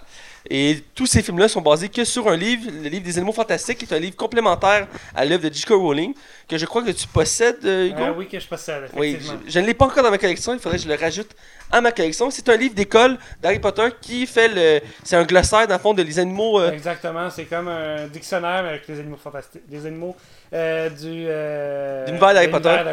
euh, et qui, euh, dans le, le livre, est édité par Norbert, Norbert ouais. qui est le personnage central de cette nouvelle saga, et qui se veut une préquelle à l'univers d'Harry Potter. Et donc, on va en parler un petit peu plus loin. Dans le casting, on a encore Eddie Redmayne, qui joue encore ici Norbert Dragono, euh, un acteur que j'aime bien, qu'on voit de plus en plus au cinéma. Euh, excellent acteur britannique d'ailleurs. Mhm. Euh, on a Catherine Waterstone qui joue Tina, qui était aussi là dans le premier film. Euh, on a Dan Fogler qui fait Jacob, qui fait un peu le comique, le, le comique, comment tu dis ça Le d'habitude? Comic Relief. Voilà, euh, Relief. Euh, du- le, le nommage. euh, ouais, le nommage, mais c'est lui qui, amène beaucoup d'humour au film. Exact. C'est souvent il y a des personnages comme ça qui sont conçus juste pour être drôles. Euh, on a aussi euh, Ezra Miller qui fait Crédence ou Croyance en France, euh, qui est connu euh, de plus en plus aussi au cinéma parce que c'est lui qui fait Flash dans les films DC, très marquant dans la- le film euh, La Ligue des Justiciers. Euh, Ah, il était très drôle dans, dans- dans son rôle de Flash, euh, qui reprend son rôle encore une fois. Pour la plupart des, acteurs que nommer, ils étaient dans le premier film. Il y en a quelques nouveaux que je vais nommer vers la fin. On a Alison Sudol qui fait Queenie, qui est la sœur de Tina, qui est une chanteuse à la base qui a genre trois ou deux films, trois films il me semble à son actif, et dont deux films qui sont les animaux fantastiques. C'est une nouvelle actrice dans l'univers du cinéma. On a euh, Zoé Kravitz, euh, qui, euh, qui, elle est habituée des grands plateaux. Elle a joué dans Mad Max récemment, entre autres, euh, qui joue l'étal étrange, euh, qu'on a pu voir aperçu en caméo dans le premier film. Là, vous allez me dire où, quand, comment, pourquoi. Eh bien, je te réponds, Hugo, que quand il va dans sa mallette, dans le film au début, à un moment donné, dans, dans son bureau, il y a une photo d'elle sur son bureau. Ah et oui. Tina demande c'est qui, puis il dit qu'il veut pas en parler. Mais c'est bien elle qu'on voit. Et, elle avait été coupée au montage du premier film parce qu'elle avait tourné les scènes dans le premier film. Donc, je continue. Euh, on a Callum Turner, nouveau personnage dans ce film-là, qui est le frère de Norbert, euh, qui, de mémoire, il le mentionnait dans le premier film. Euh, je- si je peux parler un peu à travers mon chapeau, mais il me semble qu'il le mentionnait. Qui est aussi le fiancé de euh, L'état étrange. Voilà. Euh, qui va créer un quiproquo dès le début du film. Mhm. Pour ceux qui ne savent pas ce qu'est un quiproquo, c'est une situation, comment je dirais ça, euh, Cocasse. Cocasse, voilà, merci. Euh, on a euh, Carmen, là, j'ai bien son de famille, Max va pouvoir rire de ma gueule. Carmen et Jogo, ça se dit de même, j'imagine. J'aurais Euh, pas dit différemment. hein? Je continue, continue. Ben oui, Max. Non, Euh, je t'ai pas incité, j'ai dit j'aurais pas dit différemment. Qui est une des actrices les moins connues du casting et euh, je je- je connais pas son, sa filmographie. C'est la- elle qui fait la première ministre euh, américaine. Donc la- c'est l'actrice noire qui est la première ministre américaine qu'on voit au début. ministre de la magie. Ouais, de la ministre euh, de la magie américaine et qu'on voit au début du deuxième film, qui était plus important dans le premier film. Ici, on la voit juste au début du, premier, du, du- du film. Euh, c'est elle qui, trans- qui fait escorter le prisonnier. Ah, ok, oui, oui, oui. Voilà. Ah. Euh, évidemment, on a Johnny Depp qui reprend son rôle de, de Grindelwald, qui est le méchant central de la nouvelle saga, euh, qui était... euh, ben, si vous n'avez pas vu le premier film, ben, pourquoi vous écoutez, le deux- vous, vous écoutez l'épisode du deuxième? Je vais vous spoiler, je suis désolé. Ouais, Et- et- ah, pour rappel, là, Mathieu m'avait oui, oui. spoilé le Oui, oui, premier. oui, il euh, est toujours sur le cœur, il est toujours sur le cœur. Je le savais pas. Hey, Puis depuis c'était dans la le même forme film. que je spoilais quasiment chaque semaine. J'ai spoilé aussi euh, la saison 1 d'Iron Fist aussi. Euh, Ben, ben, c'est pas comme si vous avez spoilé aussi, moi, à mon tour. ah oui, euh, euh, Noël ici. Noël et compagnie. Qui d'ailleurs vient de sortir au club vidéo. Bref, euh, Johnny Depp qui, euh, qui ici reprend son rôle, qui était très mineur dans le premier film. On peut l'apercevoir Ben, c'était une surprise. Ouais, ben, même si au début du film on le voyait de dos, euh, ça restait qu'il n'était pas mentionné en tant que tel dans le film, mais on le voyait que de dos au début et à la fin. Euh, ici Johnny Depp, et, il encore une fois, il est métamorphosé. C'est une de ses forces de cet acteur-là. Il aime ça se déguiser, si je peux dire. Ah, mais il est cool son look euh, dans ce Ah, il est vraiment cool. Euh, je reparlerai de ses yeux par contre, là, mais oui. Et on a un autre euh, grand acteur qui était un peu casting, il fallait nommer Ah ouais, qui est Jude Law, euh, un, un excellent acteur britannique. Euh, ici, euh, euh, reprend le flambeau de deux acteurs qui avaient déjà eu le droit de faire ce rôle-là, qui est Albus Dumbledore. Je dis bien deux acteurs parce que pour ceux qui connaissent l'univers d'Harry Potter, sachez que dans les deux premiers films, c'était un acteur. Il est mort avant le début du tournage du troisième film et ils ont dû changer d'acteur après pour le reste des films. Exact. Euh, donc, euh, il y a eu deux, deux acteurs qui ont fait Albus Dumbledore. Rendu- Quand j'étais jeune, je l'avais même pas remarqué. Ça prouve que ça avait bien été casté. Ouais, surtout qu'en français, il avait pas changé de doublage pour non, non, que c'est ça ça. soit ça... C'est vraiment bien fait, je trouve. Exact. Et donc, c'est Jude Law qui reprend le flambeau d'Albus Dumbledore. Un Albus plus jeune, dans la quarantaine, cinquantaine, genre. Euh, parce que pour anecdote, le personnage meurt à environ à 118 ans. Euh, c'est- l'auteur qui avait dit ça euh, à un moment donné dans une entrevue. Dans, la même, même, dans la même entrevue, il avait dit que le personnage était gay. Euh, D'où le fait qu'il y ait des références dans ce film-là qu'il est gay. On reviendra, ouais. Ouais, là-dessus. Et euh, il y a une autre anecdote aussi, mais je vais mettre dans les, euh, anecdotes plus loin. C'est produit par Warner Bros. Pictures, évidemment. Celui qui a produit tous les films d'Harry Potter et Depuis le début, là. qui, qui possède la licence d'ailleurs. Il y a une entente avec J.K. Rowling Mhm. pour tout l'univers d'Harry Potter. C'est produit évidemment par Warner Bros. Pictures, sans surprise. Côté critique, c'est- assez intéressant à observer. Euh, Metacritic a donné 53% d'avis, je dirais, mitigés. Et le public est un petit peu plus rendez-vous à 102%, donc correct. Euh, Rotten Tomato, euh, c'est dans les mêmes sphères, je dirais 40% professionnel, donc euh, plus mitigé, mais le public légèrement plus au rendez-vous à 69. Je trouve que c'est déjà plus représentatif euh, de la note que je donnerais. Euh, il faut que je dise, je suis un vendu d'univers d'Harry Potter, pour ceux qui ne me connaissent pas. Euh, J'aime tout ce qui est Harry Potter, j'ai lu les livres trois fois chaque, j'ai vu les films un nombre incal- incalculable de fois. Euh, écoute, les- j'ai joué à tous les jeux, euh, j'ai des objets de collection chez nous de l'univers d'Harry Potter, je suis intense là-dessus, et Hugo aussi d'ailleurs. Exactement. Et donc, euh, euh, je c'est avec le budget? Ouais, on a un budget de 200 millions de dollars. C'est C'est- un des films les plus chers du cinéma. Ouais, c'est énorme. C'est beaucoup, là. C'est la hauteur des films de C'est Marvel. 50 millions de moins qu'Avengers. Ouais, c'est ça. ouais. C'est euh. Euh, puis c'est un film que j'avais pas. Même, même s'il y a beaucoup d'effets spéciaux, là, c'est une qualité du film, on reviendra. Là. Euh, et le film a rapporté déjà 254 millions. Il n'a pas remboursé tout à fait son budget, même si le chiffre est le plus gros, c'est on compte américain, parce qu'américain, il a juste fait 62 millions. Mais éventuellement, il va le rembourser sans stress. Ah, ça, c'est. Mais c'est un film qui. Mais c'est le- premier film de la franchise Harry Ouais. Potter qui est le plus bas. Effectivement, c'est une triste anecdote, mais effectivement. Euh, voilà, donc euh, je vais mettre en contexte le film. Euh, le film reprend les événements du premier film six mois après. Euh, le film commence qu'il il dé- décide de transférer Grindelwald, qui est joué, comme j'ai dit, par Johnny Depp, des États-Unis en Angleterre pour qu'il se fasse juger. Et durant le transfert, il s'échappe. Et euh, il commence à préparer son plan de domination. Ben, pas de domination. Euh, son plan, c'est de vouloir que les sorciers soient dominants sur la Terre. Euh, un peu au style un peu de Voldemort, mais d'un côté plus vraiment. euh, c'est pas qu'il veut pas qu'il y ait de moldu euh, ou non mage, c'est juste qu'il veut que les, sorciers soient en haut de la, la pyramide de. de- de- Ce qui fait penser beaucoup à une critique du racisme. Je l'ai Oui, vu oui. même. Effectivement. Qui est une bonne chose, à ça, ça va. Et, et voilà. Et donc, il s'échappe. Et euh, en- en parallèle en Angleterre et à Paris, on va suivre euh, Norbert Dragono qui va être euh, euh, euh, mandaté par euh, euh, Albus Dumbledore pour euh, ca- euh, capturer Grindelwald et de le ramener en Royaume-Uni. Et euh, donc voilà, Euh, je ne vais pas en dire trop que j'ai peur de spoiler, donc euh, je me limite à ça, je pense que c'est quand même correct. Et on va croiser, comme je dis, de nouveaux personnages, entre autres le frère de Norbert, Dra- Norbert, euh, Norbert Dragono, d'ailleurs qui est le nom du dragon de Hagrid dans le premier film. Euh, il l'appelle Norbert en référence à Norbert Dragono. Euh, Ah, j'avais jamais allumé. Tu vois-tu? Ouais, ça fait longtemps, hein? J'ai pas écouté la franchise. Ben, dans les films, c'est survolé, mais dans les c'est plus expliqué que ça vient de ça. Parce que, à un moment donné, il explique que sa passion des animaux vient entre autres de Norman Dragono, qu'il a déjà rencontré. Ah, Euh, c'est un beau lien. Je me demandais d'où il venait. Euh, ouais, bref. Mais moi, je, je croyais que je sais pas le savoir, mais c'est vrai que c'est ça. Ben, c'est- tu vois, on est là pour apprendre. Exactement. Ça me fait un réel plaisir. Euh, donc, on retourne au casting. On va parler du casting d'abord. Euh, J'ai hâte de vous entendre. Euh, évidemment, je- on fera pas tous les acteurs parce qu'il y en a beaucoup. Oh, il y en a beaucoup. Euh, on va se limiter. euh, évidemment. Euh, évidemment, on va commencer par le personnage principal, c'est normal. Euh, Norbert Dragono, qui est joué ici par Eddie Redmayne. Et euh, je cède tout de suite la parole à Hugo. Ben moi, euh, j'ai bien aimé ce- ce- son, son interprétation de son personnage. Euh, il l'a repris d'une bonne d'une bonne façon, il l'a remis à un plus haut niveau, Ah, ok. euh, à mon avis. Euh, donc euh, voilà, j'ai- C'est bon. voilà. C'est bon. Euh, Max, euh, je vais t'entendre. Ben, moi, j'ai trouvé que M. Redman faisait une très bonne job. Euh, je pense que, naturellement, le personnage, il l'a. Euh, Ben oui. C'est très, c'est très naturel. On y croit. On s'attache quand même à ce petit gars-là qui est comme un peu gêné là, sur les côtés puis qui a de la misère à aborder les femmes. Ça le rend attachant. Je pense, pour vrai, ça serait vraiment en dessous de lui lancer des pins. Je pense pas que. Tu sais, le film, il est pas parfait, puis il y a Non. des problèmes, puis on reviendra là-dessus. Mais il n'y a aucunement à blâmer là-dedans. Je trouve qu'il fait un job très honorable pour euh, le rôle qu'il a à faire. Ouais, je suis satisfait de ce qu'il a, qu'il a- qu'il a- Moi aussi, j'aime beaucoup euh, l'acteur, j'aime beaucoup son rôle de Norbert Dragono. Et je dirais que par contre, je sais pas si c'est plus accentué dans celui-là que dans le premier, mais euh, le personnage est très gêné, très réservé. Et j'ai l'impression qu'on met plus l'emphase là-dessus dans ce film-là. Euh, même si dans le premier, c'était quand même montré. Euh, je dirais que là, il y avait des phases que tu voyais, tu sais, il y a des moments qu'il il- il cherche ses mots, puis il est comme. tu sais, Il est plus gêné quand il, re- il re- il- il revoit Tina. euh, il y a comme un, un moment un peu malaisant, un peu. Ou que ce soit encore son assistante aussi.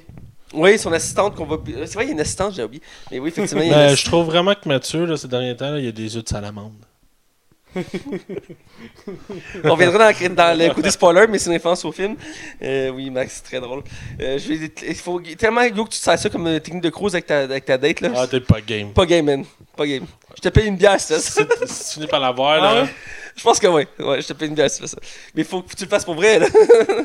Ouais, mais euh, je pourrais arriver et puis faire comme ouais, je lui ai dit qu'elle avait des yeux de salamandre, mais. euh, Hugo, tu sais que tu sais pas mentir, je suis capable de savoir quand tu mens. Fait que c'est mieux de le faire pour vrai. C'est vrai. C'est vrai, c'est pas une joke, je sais carrément. Euh, bref, euh, donc on va aller euh, ça. J'ai bien aimé l'acteur, comme je dis, le personnage. Euh, je dirais pas qu'il porte le film sur ses épaules, parce qu'il y a tellement d'acteurs dans ce film-là. Il y en a beaucoup. hein. Mais il, il est l'homme du film en soi, parce que c'est lui qui crée l'histoire. Euh, parce que oui, on suit le, le, le but, c'est de, de suivre le méchant, un peu comme Voldemort dans Harry Potter. Euh, c'est sûr, il dit, il prend la place de Daniel Radcliffe qui faisait Harry Potter, euh, dans un autre style. Il, il fait pas le même style de personnage. Au moins, c'est ça, il est complètement opposé à. Non, c'est ça, il est vraiment pas pareil. Euh, et vraiment, euh, je trouve que c'est une des forces du personnage. Il nous emmène dans une autre direction, ils nous font voyager. Donc j'aime beaucoup euh, ce, ce personnage-là. Puis je le trouve euh, vivant. euh, parce que le personnage. Le film nous dépeint une société très industrialisée, très structurée. Puis lui, il vit comme un monde à part. Il vit dans un monde que la nature, c'est le primordial. Les animaux, c'est le truc le plus important, c'est le plus précieux. Et tout le long du film, il nous rappelle ce- cette chose-là. Et je trouve que ce personnage-là, je l'ai- je l'aime pour ça. euh, parce qu'il me fait oublier le côté euh, les villes, l'industrie, tout ça. Il me, f- il me fait penser à un autre univers magique où que il y a des couleurs vives, où que les animaux sont vivants. Puis, ils sont pas des bêtes assoiffées de sang qui veulent nous tuer. Ils sont, ils sont amicales, euh, tout ça. Donc, j'ai beaucoup aimé son personnage pour ça. On va avec la- l'actrice principale de- du film, parce qu'il faut quand même parler d'une actrice, même s'il y en a plusieurs dans le film. là. je vois qu'Hugo est perdu. Je parle ici de- du personnage de Tina, jouée par Oui. Catherine Waterstone, qui était présente comme dans le premier film et qui, est un- qui euh, euh, Un petit peu moins là. hein. petit un peu moins présent, mais qui était le personnage qui se voulait comme le, le- en anglais on appelle ça le love interest euh, du personnage Exact. principal, euh, qui dans le fond le, le, le, le- personnage féminin qui est intéressé par le personnage principal, donc ici euh, euh, Norbert. Et Euh, ça joue- pour être un hein, soit dit en Non, c'est passant. ça, c'est un personnage avec une tête et ses épaules. Elle est au rare d'ailleurs. Exact, oui. Euh, donc c'est important de préciser. Donc on va faire notre tour de table. Ouais. Je vais avec Max. Euh, moi, je la trouve bonne. Je la trouve vraiment honnête dans sa, la- dans sa façon de de sortir le, le personnage. Euh, je suis content aussi justement qu'elle soit pas juste la fille de service. Elle a, elle a un caractère, elle a aussi pour euh, imposer sa patte. Je trouve que c'est un personnage que, euh, par exemple, j'aimerais ça qu'on on exploite un peu plus sa profondeur dans le sens. Excusez, pensez pas croche mes gars. Je vous voyais me faire des regards. Je trouve que c'est un personnage qui on- il mérite d'être approfondi. Excusez. Éventuellement dans les prochains films, je pense qu'elle mérite vraiment un peu plus de spotlight. Je trouve qu'elle est un peu trop mise en retrait dans celui-là. Mais écoute, il y a trois autres films qui s'en viennent. J'imagine Ouais, qu'il voulait balancer. euh, Mais ouais, non, c'est un personnage que j'aime beaucoup euh, pour vrai. Hugo! Ben exactement, je trouvais qu'il y a un bon, c'est un bon personnage qui a une tête sur ses épaules, euh, qui a un caractère quand même assez fort, euh, qui sait ce qu'elle veut. Donc euh, voilà. Ok, parfait. Ben, moi aussi, j'aime beaucoup l'actrice. Je la connaissais pas vraiment euh, avant ces films-là. Euh, mais c'est une très, très bonne actrice. Puis, ce que j'ai lu, elle, c'est une actrice qui a vraiment un, un- un jeu varié. Euh, elle peut faire autant de la comédie, du drame, des films d'action, des, des films fantasy. Elle est cute en plus. Elle est cute aussi. Puis elle se démarque des actrices hollywoodiennes qu'on voit tout le temps. le même C'est toujours le même type de femmes qui prennent des blondes aux yeux bleus. Ou, euh, Mais ça, il n'y a pas de peau là-dedans non plus. Non, c'est ça. il y a- Elle, elle, tu sais, elle, elle, elle est pas, elle est pas là pour être habillée sexy. Elle est pas là pour être une, être une cruche. Elle est là pour être une- un passage féminin important. Comme Hermione. Ouais, comme Hermione, voilà. Hermione aussi, c'était le principe. Euh, ce passage... Puis c'est une des forces de J.K. Rowling. Il n'y a pas vraiment de personnages féminins cruches dans ses œuvres. Euh, des fois, il y en a- qui sont un peu, un peu plus légers, comme euh, Queenie, qui est la sœur À part euh, de ouais, Tina. Raven Brown. Mais, Hein? Ouais. Brown. Ben, c'est elle que je voulais mentionner, entre autres, là, mais... mais tu sais, euh, comment il s'appelait le, le, le, du bal euh, Comment il s'appelait le- Neville? Neville, ouais. Tu sais, c'est Il prouve que n'importe quel personnage peut être un peu nono et un peu. Euh... Surtout qu'il vient, il vient héroïque à la fin aussi. Là. Oui, oui, sans y enlever les crédits du personnage. Ouais. tu le, le but, c'est que t'es un petit peu comme le gars drôle de service qu'on aurait un petit peu de lui. là, Ouais, ben, c'est le- l'équivalent un peu ici de Jacob, euh, euh, que je voulais faire celui, je voulais parler de lui et après de parler du méchant. Je Ouais. pense que ça ferait le tour. Mais Euh, que Jude là aussi, mais. Ben, je vais pas te Il spoiler. est pas hein. assez là pour peut-être. Ouais. Ouais. Euh, mais pour, euh, ça, pour Catherine, Justine Catherine, je trouve que c'est une très bonne actrice. J'ai aimé son personnage. J'aime ce genre de personnages féminins qui nous prouvent qu'ils sont capables de faire des personnages qui sont pas juste là pour être le- le- la femme, le, la, la- la femme ou la blonde de service. Euh, ici, elle a, un, elle a un impact dans l'histoire. Euh, elle a un développement à elle toute seule. Elle, est vraiment très bonne. Puis j'ai vraiment aimé ça. J'aimerais ça la voir ailleurs dans d'autres productions de ce genre-là. Euh, c'est sûr, on va voir dans les autres animaux fantastiques, mais reste que j'ai bien aimé sa performance. Euh, je vais continuer en parlant en premier de euh, Dan Folger. Euh, Folger, ouais, c'est ça. Qui fait Jacob, euh, qui est, comme je dis, le personnage comique du- de, de service. Euh, parce que c'est pas mal lui qui a pas mal d'humour dans le film, si je peux dire. Euh, qui était là dans le premier, qui est un nom, un nom mage aux États-Unis ou ici un moldu en Royaume-Uni. Euh, donc, pas ici parce qu'on n'est pas au Royaume-Uni, on est bien au Canada, au Québec. Euh, et qui joue Merci de nous le dire. Voilà, et qui joue, Québec. qui joue Ah, Jacob, ouais. qui était euh, dans le premier film un simple boulanger-pâtissier. Et euh, J'avais oublié ça que c'était un boulanger pâtissier. ouais, Ils mais en font même pas mention dans le 2. à la fin du premier, il rouvre sa pâtisserie, puis euh, la, la vient le revoir, puis ça finit de même, genre. Puis dans le deuxième, ben, tu le vois qu'il Y avait-tu un post-crédit? Il me semble que non. J'ai- Ouais, j'ai pas resté, moi. Euh, il me semble que non, qu'il n'y en a pas dans le deuxième. Parce que je peux me tromper, là, mais il me semble que je n'ai pas vu. En tout cas, on n'est pas resté assez longtemps pour voir les post-crédits. là? Mais tout ça pour dire que j'ai- j'aime beaucoup l'acteur. Encore une fois, c'est un acteur que je connaissais peu, euh, mais que j'ai déjà vu ailleurs. Je pourrais pas dire exactement où. Euh, mais... Euh, je jouais en Balls of Fury, le film de ping-pong. Ah, c'est ça! C'est là que je l'avais vu, ouais. Ouais. Merci, c'est là que je l'ai vu. Voilà. Je l'avais bien aimé, ce film-là. Ah, moi aussi, ben, en tout cas, fait longtemps que je l'ai vu. Ah, moi aussi, là, mais je l'avais bien aimé. J'étais moins critique aussi à l'époque, là. Bref, euh, je l'aime beaucoup, j'aime son humour, j'aime son personnage. Je trouve que c'est le personnage, un des personnages les plus humains. euh, Exact. Ben, c'est le cas, là. Ben, dans, dans la mesure, je parle. euh, parce que, tu sais, c'est tous des sorciers qu'on suit. Fait que, tu sais, ils sont comme un peu une classe à part. Puis, ils vivent comme un univers à part, mais lui nous rappelle qu'on est- qu'on existe dans cet univers-là. Exactement. Que- L'enfant, lui, il est nos yeux, là. Ouais, c'est nos yeux et nos oreilles dans cet univers-là. Puis, il, il est observateur au final. Il observe ça pour nous. Donc, à un sens, c'est aussi- c'est comme un peu le personnage principal dans la mesure que c'est lui qui nous représente. Et j'aime ce côté-là, puis j'aime son humour, puis j'aime ses réactions aussi. Euh, parce qu'il est tout le temps désemparé, il était ébloui. Euh, je me rappelle dans le premier film, euh, il, était, il était fasciné par euh, Queenie. euh, puis beaucoup de gens avaient peur d'elle parce qu'elle était capable de les. Mais lui, il était juste fasciné par ça. Puis je trouvais ça, ça faisait la beauté de son personnage parce qu'il était comme. Tu sais, il était un peu naïf. mais ça faisait vraiment partie de sa personnalité. puis J'aime beaucoup ce personnage-là. Donc je te laisse aller, Hugo. Oui, ben, dieu, tu m'as tellement pris. Je sais, j'ai beaucoup dit, je suis de désolé. cours. Euh, oui, comme tu dis, il est toujours désemparé par tout, mais on dirait que maintenant qu'il était habitué, euh, On dirait qu'il était habitué à, euh, à la magie. Là, quand il rencontre un sorcier, il est là pour rappeler que euh, les, les non-sorciers ils existent puis qu'ils ont droit autant à la vie ou d'être là que les sorciers en, en eux. Ouais, effectivement. Même quand tu rencontres un fameux sorcier euh, qu'on va parler dans la zone spoiler. Voilà. Et toi, Max? Euh, ben, je le trouvais un peu. euh, je sais pas comment dire. C'est pas qu'il était pas intéressant comme personnage. Je trouve que dans le premier, on, on apprenait plus à le connaître. On le trouvait attachant. Le fait justement qu'il soit comme nos yeux, comme on disait tantôt. Je trouve que là-dedans, il est vraiment mis en retrait beaucoup. Euh, J'ai l'impression que son histoire d'amour est aussi mis euh, à une limite superficielle. Euh, malheureusement, je, je, je sais pas. euh, Je, je l'oublie là, comme personnage. Là. Même dans le film, je suis comme Ah oui, c'est vrai, il est là. là. Je, je trouve que c'est un personnage qui est comme trop mis en retrait, qui mériterait d'être un peu plus d'exposure. Parce qu'à un moment donné, le film se perd et je trouve que lui là-dedans aurait aidé un peu à, à lier les boucles, là, si on veut. Là. Mm. Mais c'est pas que j'aime pas le personnage, je trouve juste que. pff, Il n'aurait pas été là, il aurait rien changé dans le film, je trouve. En tout cas, on, Ben, on- on reviendra. Je sais qu'est-ce que tu fais référence avec Queenie, mais. on en parlait dans le côté spoiler, effectivement. Euh, on va finir avec Johnny Depp, on peut pas s'en empêcher, c'est les grands méchants du film.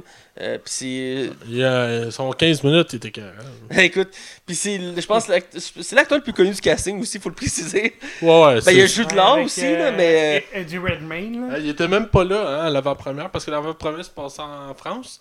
Et il était pas là vu qu'il y a comme des déboires autour de lui sur le fait que il y a apparemment qu'il battrait sa femme. Puis, euh, Ouais, ben, sa femme le poursuit en justice, il y a des problèmes de, l'alcool, il y a des problèmes d'argent. c'est pour ça qu'ils l'ont pas invité à l'avant-première. Ah, ben, Mais il amène encore du monde en salle, lui. Ben oui, mais c'est Johnny Depp. Donc, on va parler de, de Grindelwald, joué par Johnny Depp. Euh, je vais laisser la parole à Max pour commencer. Euh, c'est un message que c'est un méchant que j'ai hâte de voir évoluer dans les prochains films. Euh, J'aime son look aussi. J'ai hâte de voir comme vraiment plus ses intentions parce que ça reste quand même nébuleux, même à la fin, si on se doute de la direction que ça va avoir. Parce qu'il y a quand même un beau punch à la fin, mais on reviendra. Euh, je trouve quand même le méchant. C'est un méchant qui est vraiment intéressant. Je trouve qu'il est dans la lignée des méchants de euh, de d'Harry Potter. J'ai vraiment hâte de voir la, la direction qu'ils vont prendre avec lui. Mais je trouve qu'il est pas assez là. là. Il est là comme 15 minutes à la fin, puis le reste du film, on le voit comme par tranche de 2 minutes. Je pense que c'est un. C'est un un, des points faibles du film. c'est un des problèmes. Il faut, faut qu'on ait peur de ce méchant-là. Puis, en tout cas, on reviendra dans son zone spoiler. J'ai comme, j'ai- j'en ai sur le cœur à dire. Ok, c'est correct. Go! Ben, je trouve que c'est un bon personnage. J'ai j'ai hâte de le découvrir encore plus. Mais comme Max le disait, on le voit comme 15 minutes au début, 15 minutes à la fin, puis à coup de. Il pourrait ou être oublié parce que. À un moment donné, Là, que- c'était comme. excuse. Ah, c'est vrai, il y a Grindelwald qui, qui, qui est là. Ben, ça arrive vraiment. méchant. Ou euh, c'est ça, mais euh, Parce qu'il y a vraiment on dirait qu'il euh, quand il apparaît, on dit ah, il fait le, le- le gentil méchant là, je suis là, un peu comme à la Voldemort. Il est comme haha, je suis là, je suis Ben, tu sais, Voldemort, dans les premiers films, il était juste là à la fin. hein. Ouais, mais Voldemort, il te le teasait tout le temps. Tu sais, comme Thanos, t'avais hâte de le voir parce que depuis le premier, quasiment, il t'en parle. Mais on pourrait le comparer à Thanos puis faire comme c'est le gentil méchant là. Il aurait fallu nous le teaser à la place. Je pense que c'est ça qui aurait été préférable. Ben, il avait été teasé dans le premier. Ouais, mais c'est ça, mais vu qu'il y a cinq films, c'est pas comme si on savait que le prochain c'était le dernier. Là. Non, non, c'est sûr. on le sait qu'il y en a d'autres. là. Fait que... Ben, écoute- la façon dont il était présenté dans le film, euh, Johnny Depp, on dirait que ça lui donnait un, un good bad boy. Ouais, parce, ben, c'est parce qu'il est pas tout- il est comme Thanos un peu. Il est pas tout à fait méchant dans sa. Il, il est pas tout à fait gentil, mais il est pas tout à fait méchant, c'est ça que je veux dire. Exactement. Ouais. Mais je- ses y a- il y a intentions sont. sympathique à son personnage. Ses intentions sont compréhensibles. C'est Ouais. c'est une des forces, là, faut lui donner. Là. Pour ma part, j'aime beaucoup Johnny Depp euh, dans quasiment tous ses rôles. J'aime ça le voir parce qu'il nous fait voyager à travers ses personnages. Euh, parce que souvent il, est- euh, souvent, il est maquillé ou il fait des personnages hors normes. Et dans ce cas-ci, ça déloge pas la, la règle. Euh, ils l'ont transformé. Il est comme blond, euh, quasiment albinos, avec des yeux blancs. Ben, un œil blanc. Ça, ça un peu. Puis il y a une moustache, je crois aussi. Euh, et, euh, vraiment, et puis il est habillé élégant, tout ça. Puis, Mais moi, j'aurais laissé son look du début du film. Avec les cheveux longs, là. ouais. Je trouve qu'il était plus effrayant comme ça. Ben, Mm. Mais il me rappelait Sirius. Dans, les, dans, les, dans ce qu'on sait des livres d'Harry Potter, les personnages ont les cheveux longs, first of all. Puis de deux, dans Harry, Po- dans Harry Potter 6, si ma mémoire est bonne, oui, c'est dans le 6, on voit un flashback quand Voldemort cherche la baguette de Suro et on voit Grindelwald dans une cellule et il ressemble fuck all pas à Johnny Depp. Non, non, j'imagine. il est genre châtain aux cheveux longs puis il est Il fucking pas mince. casté encore. Non, ben ils ont pris l'acteur de même. Sais. même pas sûr qu'il allait avoir des films après. Non, c'est ça. Euh, Faut faire le dire aussi, Grindelwald dans, dans les flashbacks il était vieux là. Ouais, aussi, mais je veux dire, il ressemblait pas. Je veux dire. Mais reste que. Puis il y a eu beaucoup de critiques sur le look de Johnny Depp euh, pour Grindelwald. Il y en a beaucoup qui ont. euh, qui ont charlé après le film à cause de ça, entre autres à cause de l'acteur, parce qu'on prend un acteur américain faire un personnage britannique, Ah, puis aussi pour son look, entre autres. euh, faut- parce qu'il faut un, un acteur qui amène du monde dans la salle. là. Le Warner s'en calisse que t'aimes pas ça. Là. Ah, ça puis ça a pas fait tant de scandale que Ben, ça. il, faut, ben, il faut préciser aussi que toute la saga Harry Potter, euh, c'était- il y avait, je pense, un ou deux acteurs qui étaient américains, le reste c'était tout britannique. Ben, c'est comme ça. Puis, oui, fait- Jude là, il est britannique aussi. effectivement, dans ce cas-ci, il essaie de maintenir ça, mais euh, Zoe Kravitz, je suis pas sûr si elle est britannique ou elle est américaine par contre pour elle. Je pourrais aller vérifier en attendant. Mais effectivement, les autres, je pense, sont toutes. euh, sont toutes euh, Ben non, en fait, non. Euh, le premier film se passe aux États-Unis, fait qu'il y a quand même pas mal d'acteurs américains, je crois, dans le premier film. Probablement. Mais il reste que ça. À chaque fois qu'on on fait des choses comme ça, ça charle. Moi, j'ai aimé quand même le personnage de Johnny Depp. Je trouve qu'il qu'il maîtrise quand même bien. C'est dommage qu'on le voit si peu dans le film, euh, parce qu'il avait déjà été teasé dans le premier, comme on a mentionné. Mais pour ce qu'on en voit, j'ai bien aimé sa présence. Ben, c'est une montée, là. C'est ça qui Ouais, se j'aurais aimé un peu plus de dialogue parce qu'il y, a- il y a plusieurs scènes qui est là, mais il parle pas. là. Genre l'assassin qui s'évade, là, ça dure genre 15 minutes, puis il parle pas nullement. là. Euh, Il fait juste Ah, s'évader. Kravitz, c'est-tu la fille Lenny Kravitz pour elle? Je pense que oui. Ouais, c'est ça, c'est sa fille. À, à qui? Lenny Kravitz. American Woman! Ouais, ouais, ouais, what I say. Ah, ok, c'est sa fille. Ouais, c'est lui. Ah, ok, ouais. Ben, c'est elle, mais c'est. Ouais, je comprends, je comprends. Je savais pas, tu viens de me faire une anecdote intéressante. Puis elle est américaine. Ah, c'est ça, ok, ouais, t'es américaine. Bon. Johnny Depp n'est c'est- pas Quand je repense, c'est vrai qu'elle y ressemble en plus. hein. Bref, euh, j'ai bien aimé euh, Johnny Depp. J'aurais j'aurais voulu le voir plus. Euh, son, le fait qu'il y ait juste un œil blanc, ça m'a chicoté aussi. Euh, je comprends pas pourquoi ils n'ont pas mis juste les deux yeux blancs. J'imagine qu'il y a une explication plus loin là-dessus. Euh, mais reste que ça me buguait. Chaque fois que je voyais son regard, ça me perturbait. Mais dans l'ensemble, j'ai aimé son look, j'ai aimé sa présence. Euh, mais j'aurais voulu un peu plus de dialogue pour un peu plus comprendre ses motivations. Mais effectivement, c'est la montée, donc on va le voir de plus en plus. Euh, donc voilà. On va avec la critique générale du film. Ouais. Donc on fait encore un tour de table. Je vais y aller si ça vous va. Vas-y, vas-y. donc, pour le film, c'est sûr, c'est. C'est pas le meilleur film de la franchise Harry Potter, ça on va le mentionner. Euh, le film souffre de quelques défauts. Mais c'est pas le pire, je trouve. Ce serait sujet à débat. Euh, Je considère vraiment Harry Potter 5 et 6 en dessous. de Ben, il faut dire qu'il y avait beaucoup fait de survoler avec le 5 et le 6. Il y avait beaucoup de choses qui avaient été coupées des, des livres. Mais euh, de ce film-là, il y a- il y, a quelques défauts. Euh, il, y a, il y a quelques longueurs en soi. Euh, le film ne porte, s'attarde pas trop sur le- le- l'histoire principale. L'histoire principale est comme mise de côté un peu, euh, est survolée, d'où le fait que Johnny Depp on le voit peu. Mais il met l'emphase beaucoup sur l'exploitation de l'univers. Il établit encore beaucoup l'univers. C'est quelque chose qu'on reprochait au premier. Euh, qui, ont, qui ont mis encore plus dans le deuxième, c'est d'exploiter encore plus l'univers d'Harry Potter, euh, sur les personnages présents, sur l'univers en soi. On voyage beaucoup. On, on voyage États-Unis, euh, Royaume-Uni, France. On voit beaucoup de flashbacks dans ce film-là. Il, y a, il y a une quantité énorme qui qui est pas habituelle dans ce genre de film-là, de l'univers d'Harry Potter. Euh, mais dans l'ensemble, l'univers est là, les effets spéciaux sont coupés souffle, les personnages sont intéressants. On aime suivre leurs aventures, on aime découvrir le côté magique de l'univers. Euh, on aime être époustouflé. Moi, c'est ça que j'ai adoré.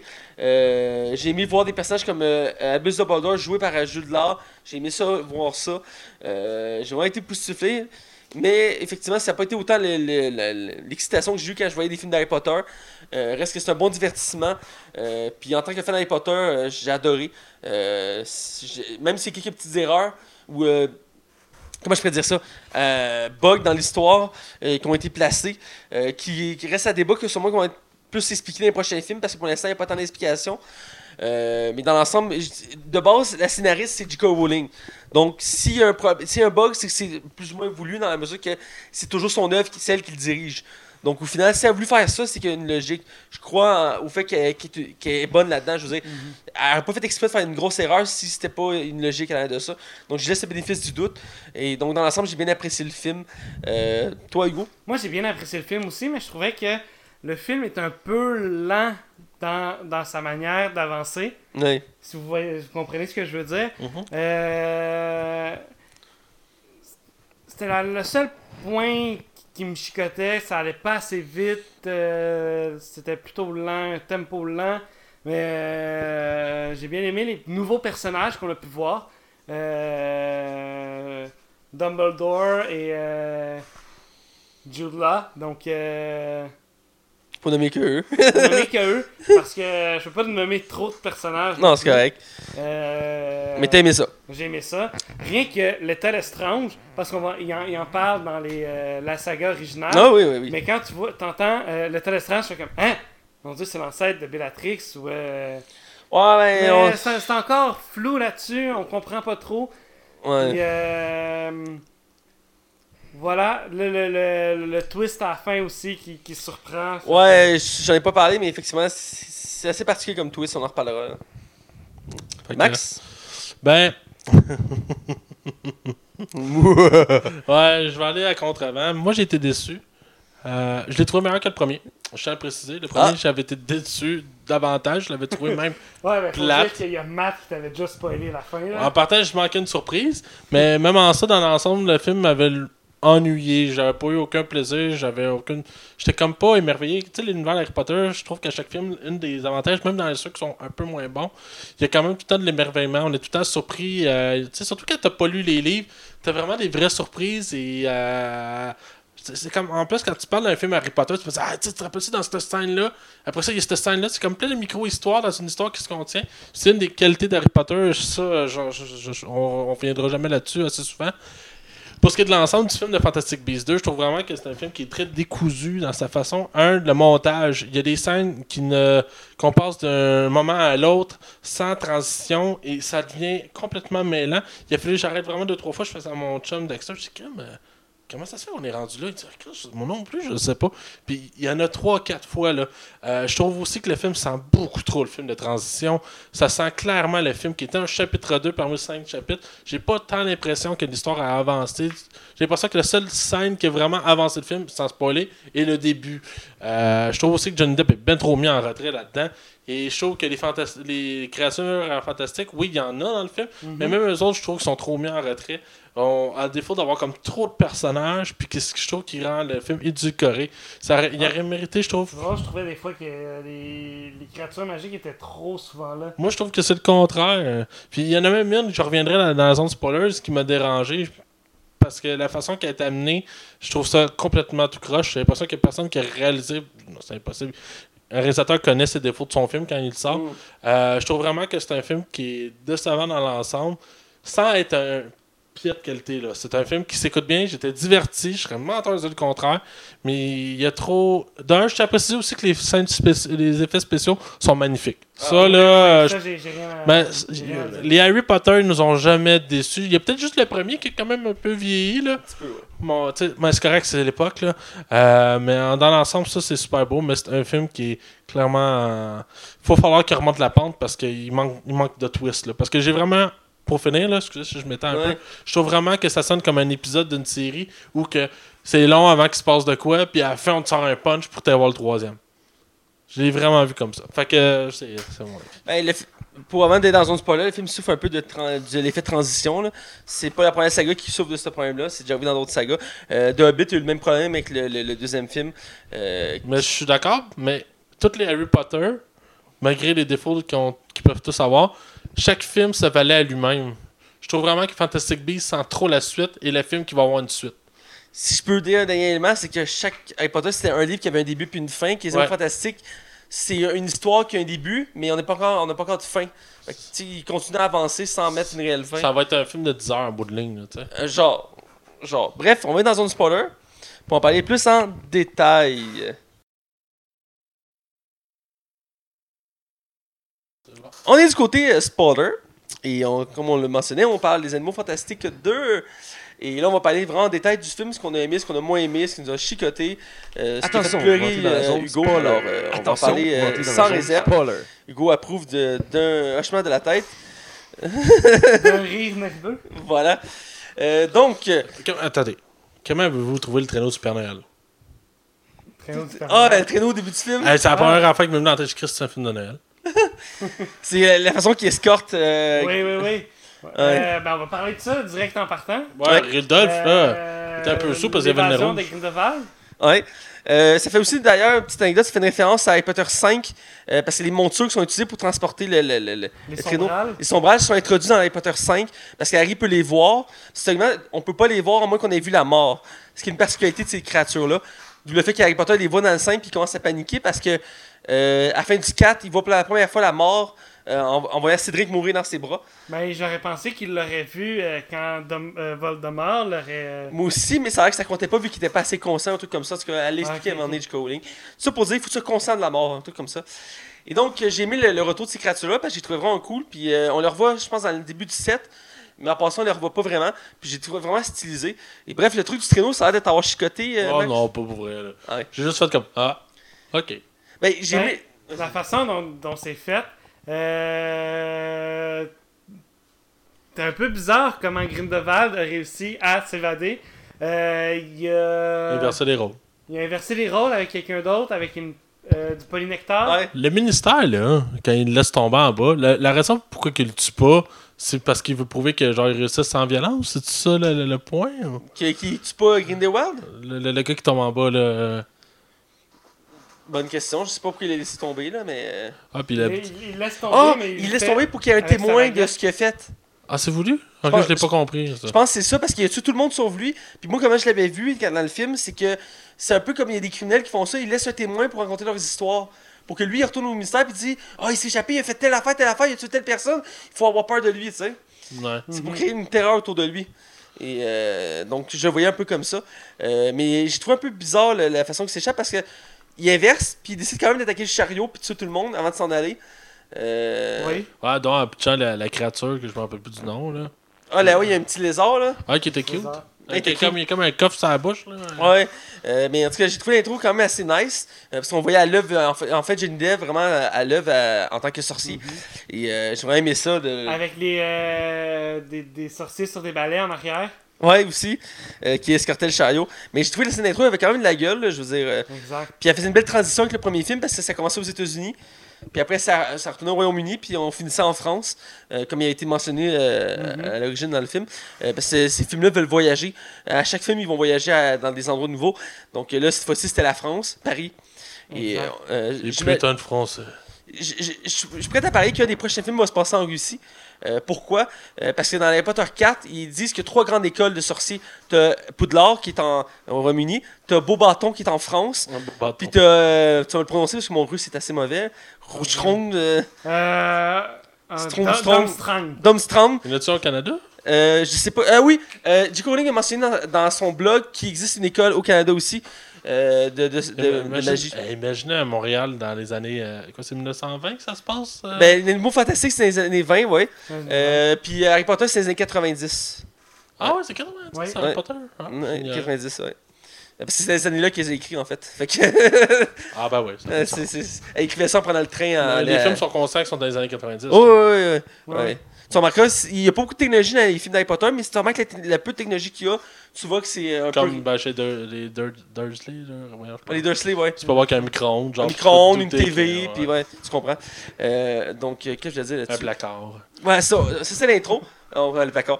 On va. euh, moi, je veux mentionner entre autres euh, parce que une des trucs que j'aimais beaucoup du premier film, c'est la valise de Norbert qui me faisait voyager un monde rempli d'animaux.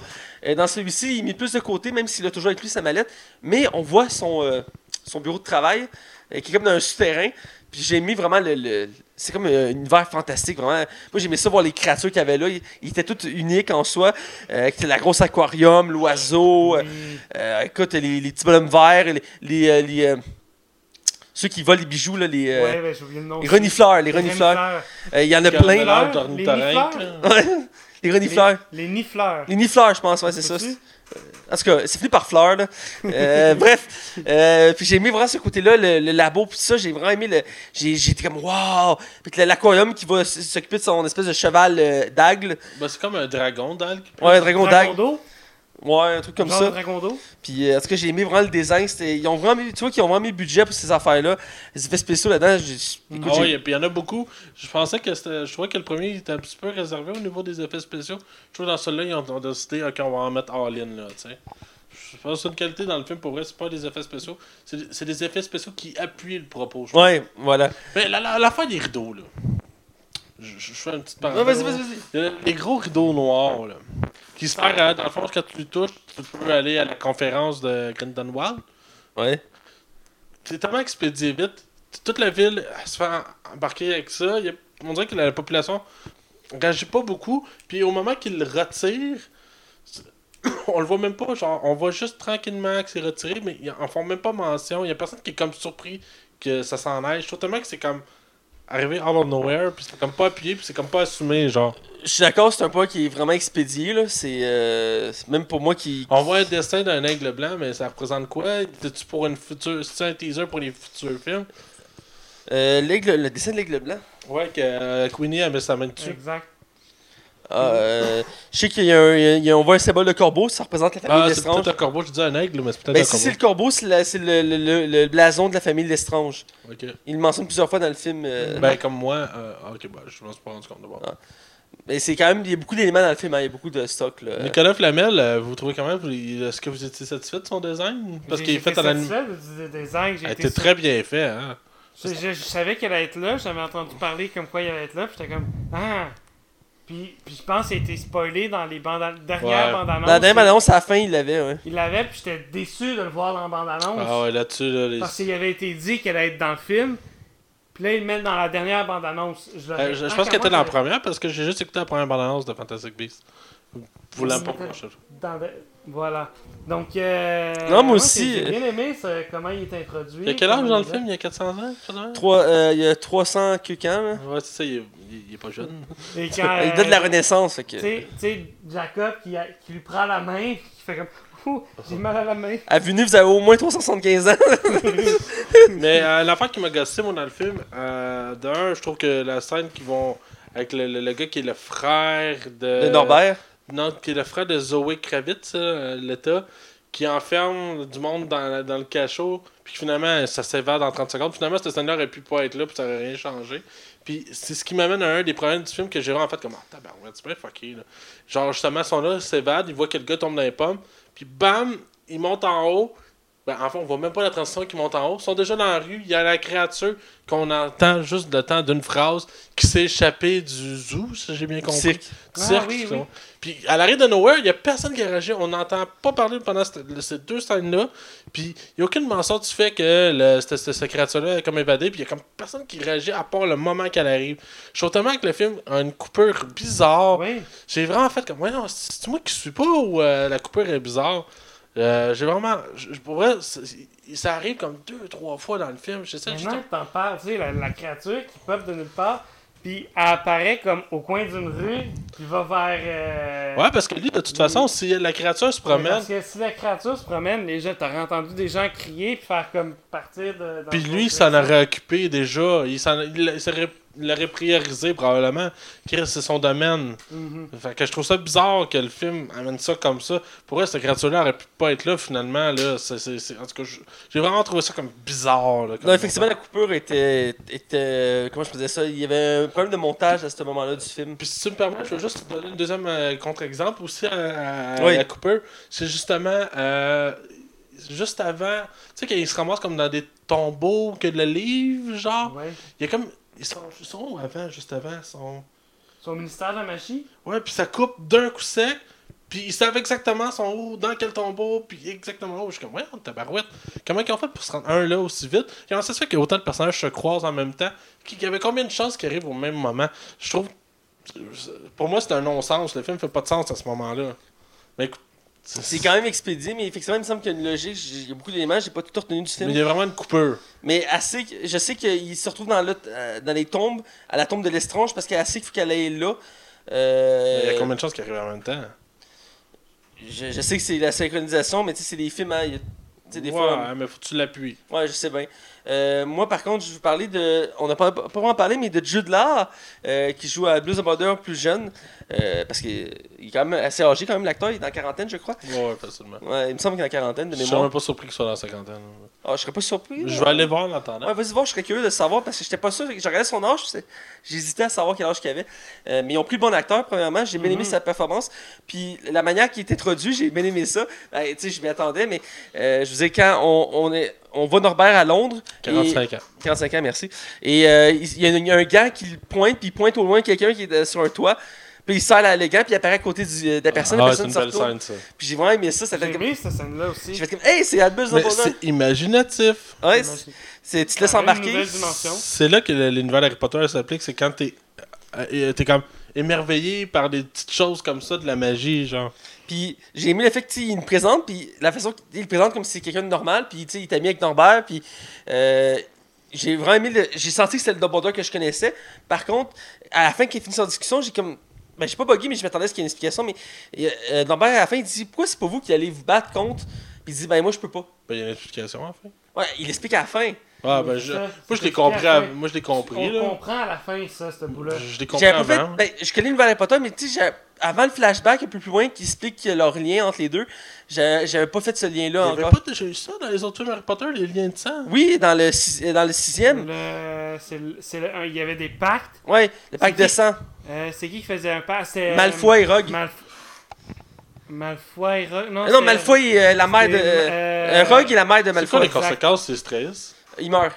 Littéralement. Puis il y avait pas. Euh, Rogue et Lily. Rogue ne promet pas de protéger Harry. Je sais plus. Je pense que oui. Je pense que oui. J'ai j'ai trouvé ça bien qu'on aborde l'homosexualité. De... Ouais, ben, oui. c'est un élément que j'ai mentionné parce qu'on a droit à beaucoup de flashbacks dans ce film-là, euh, dont, dont certains sur Albus Dumbledore et euh, euh, Grindelwald, parce qu'on réalise que, dans le fond, c'était des meilleurs amis d'enfance et qui ont une relation euh, Amoureuse, euh, ça. euh, amoureuse. Et euh, dans le fond, dans les flashbacks, c'est là qui explique le pacte de sang à travers un bijou qu'ils ont créé ensemble, euh, qui va clairement être un bijou qu'on va pas acheter pour collectionner les objets Harry Potter, Mhm. parce qu'il est vraiment mis d'emphase dessus. Euh, et euh, ouais, c'est ça. Ben, le fait que. Parce que dans les films d'Harry Potter, Albus Dumbledore, il n'hésite pas à, à aller dans l'action. Puis sur le coup, quand il ne mentionne pas, je m'attendais à voir plus dans le film. C'est le point que je vais mentionner. Je pensais voir plus Albus dans le film. Je pense comme- que ça va être plus en plus. là. Euh, De plus en plus, il va, il va être Au final, c'est C'est censé être lui qui batte le méchant. Parce que dans les livres d'Harry Potter, il est mentionné que c'est Albus Dumbledore qui a battu Grindelwald en duel. Et de ce fait, c'est lui qui a la baguette de Suro. Parce que si vous ne l'avez pas encore remarqué, euh, Grindelwald a la baguette de Suro. C'est sa baguette. Euh, là, pour ceux qui ne savent pas c'est quoi la baguette de Suro, eh bien, c'est une des trois reliques de la mort qui sont mentionnées dans les, dans les films 7 et 8 d'Harry Potter qui, qui permettent de comme, défier la mort en soi. Donc euh, voilà. Mais ça, j'ai bien aimé la Buse Dumbledore. Puis à ces flashbacks, j'ai trouvé qu'il y en avait quand même beaucoup. Ce qui était particulier de ce film-là. C'était un des défauts et une des qualités en soi du film parce que ça ralentissait beaucoup le film. Euh, ce qui pouvait causer certaines longueurs, mais aussi on apprenait des certaines choses. Oui. Euh, entre autres, un peu sur le passé de Norbert, Nor- Norbert Dragono, qui était intéressant, entre autres, avec les.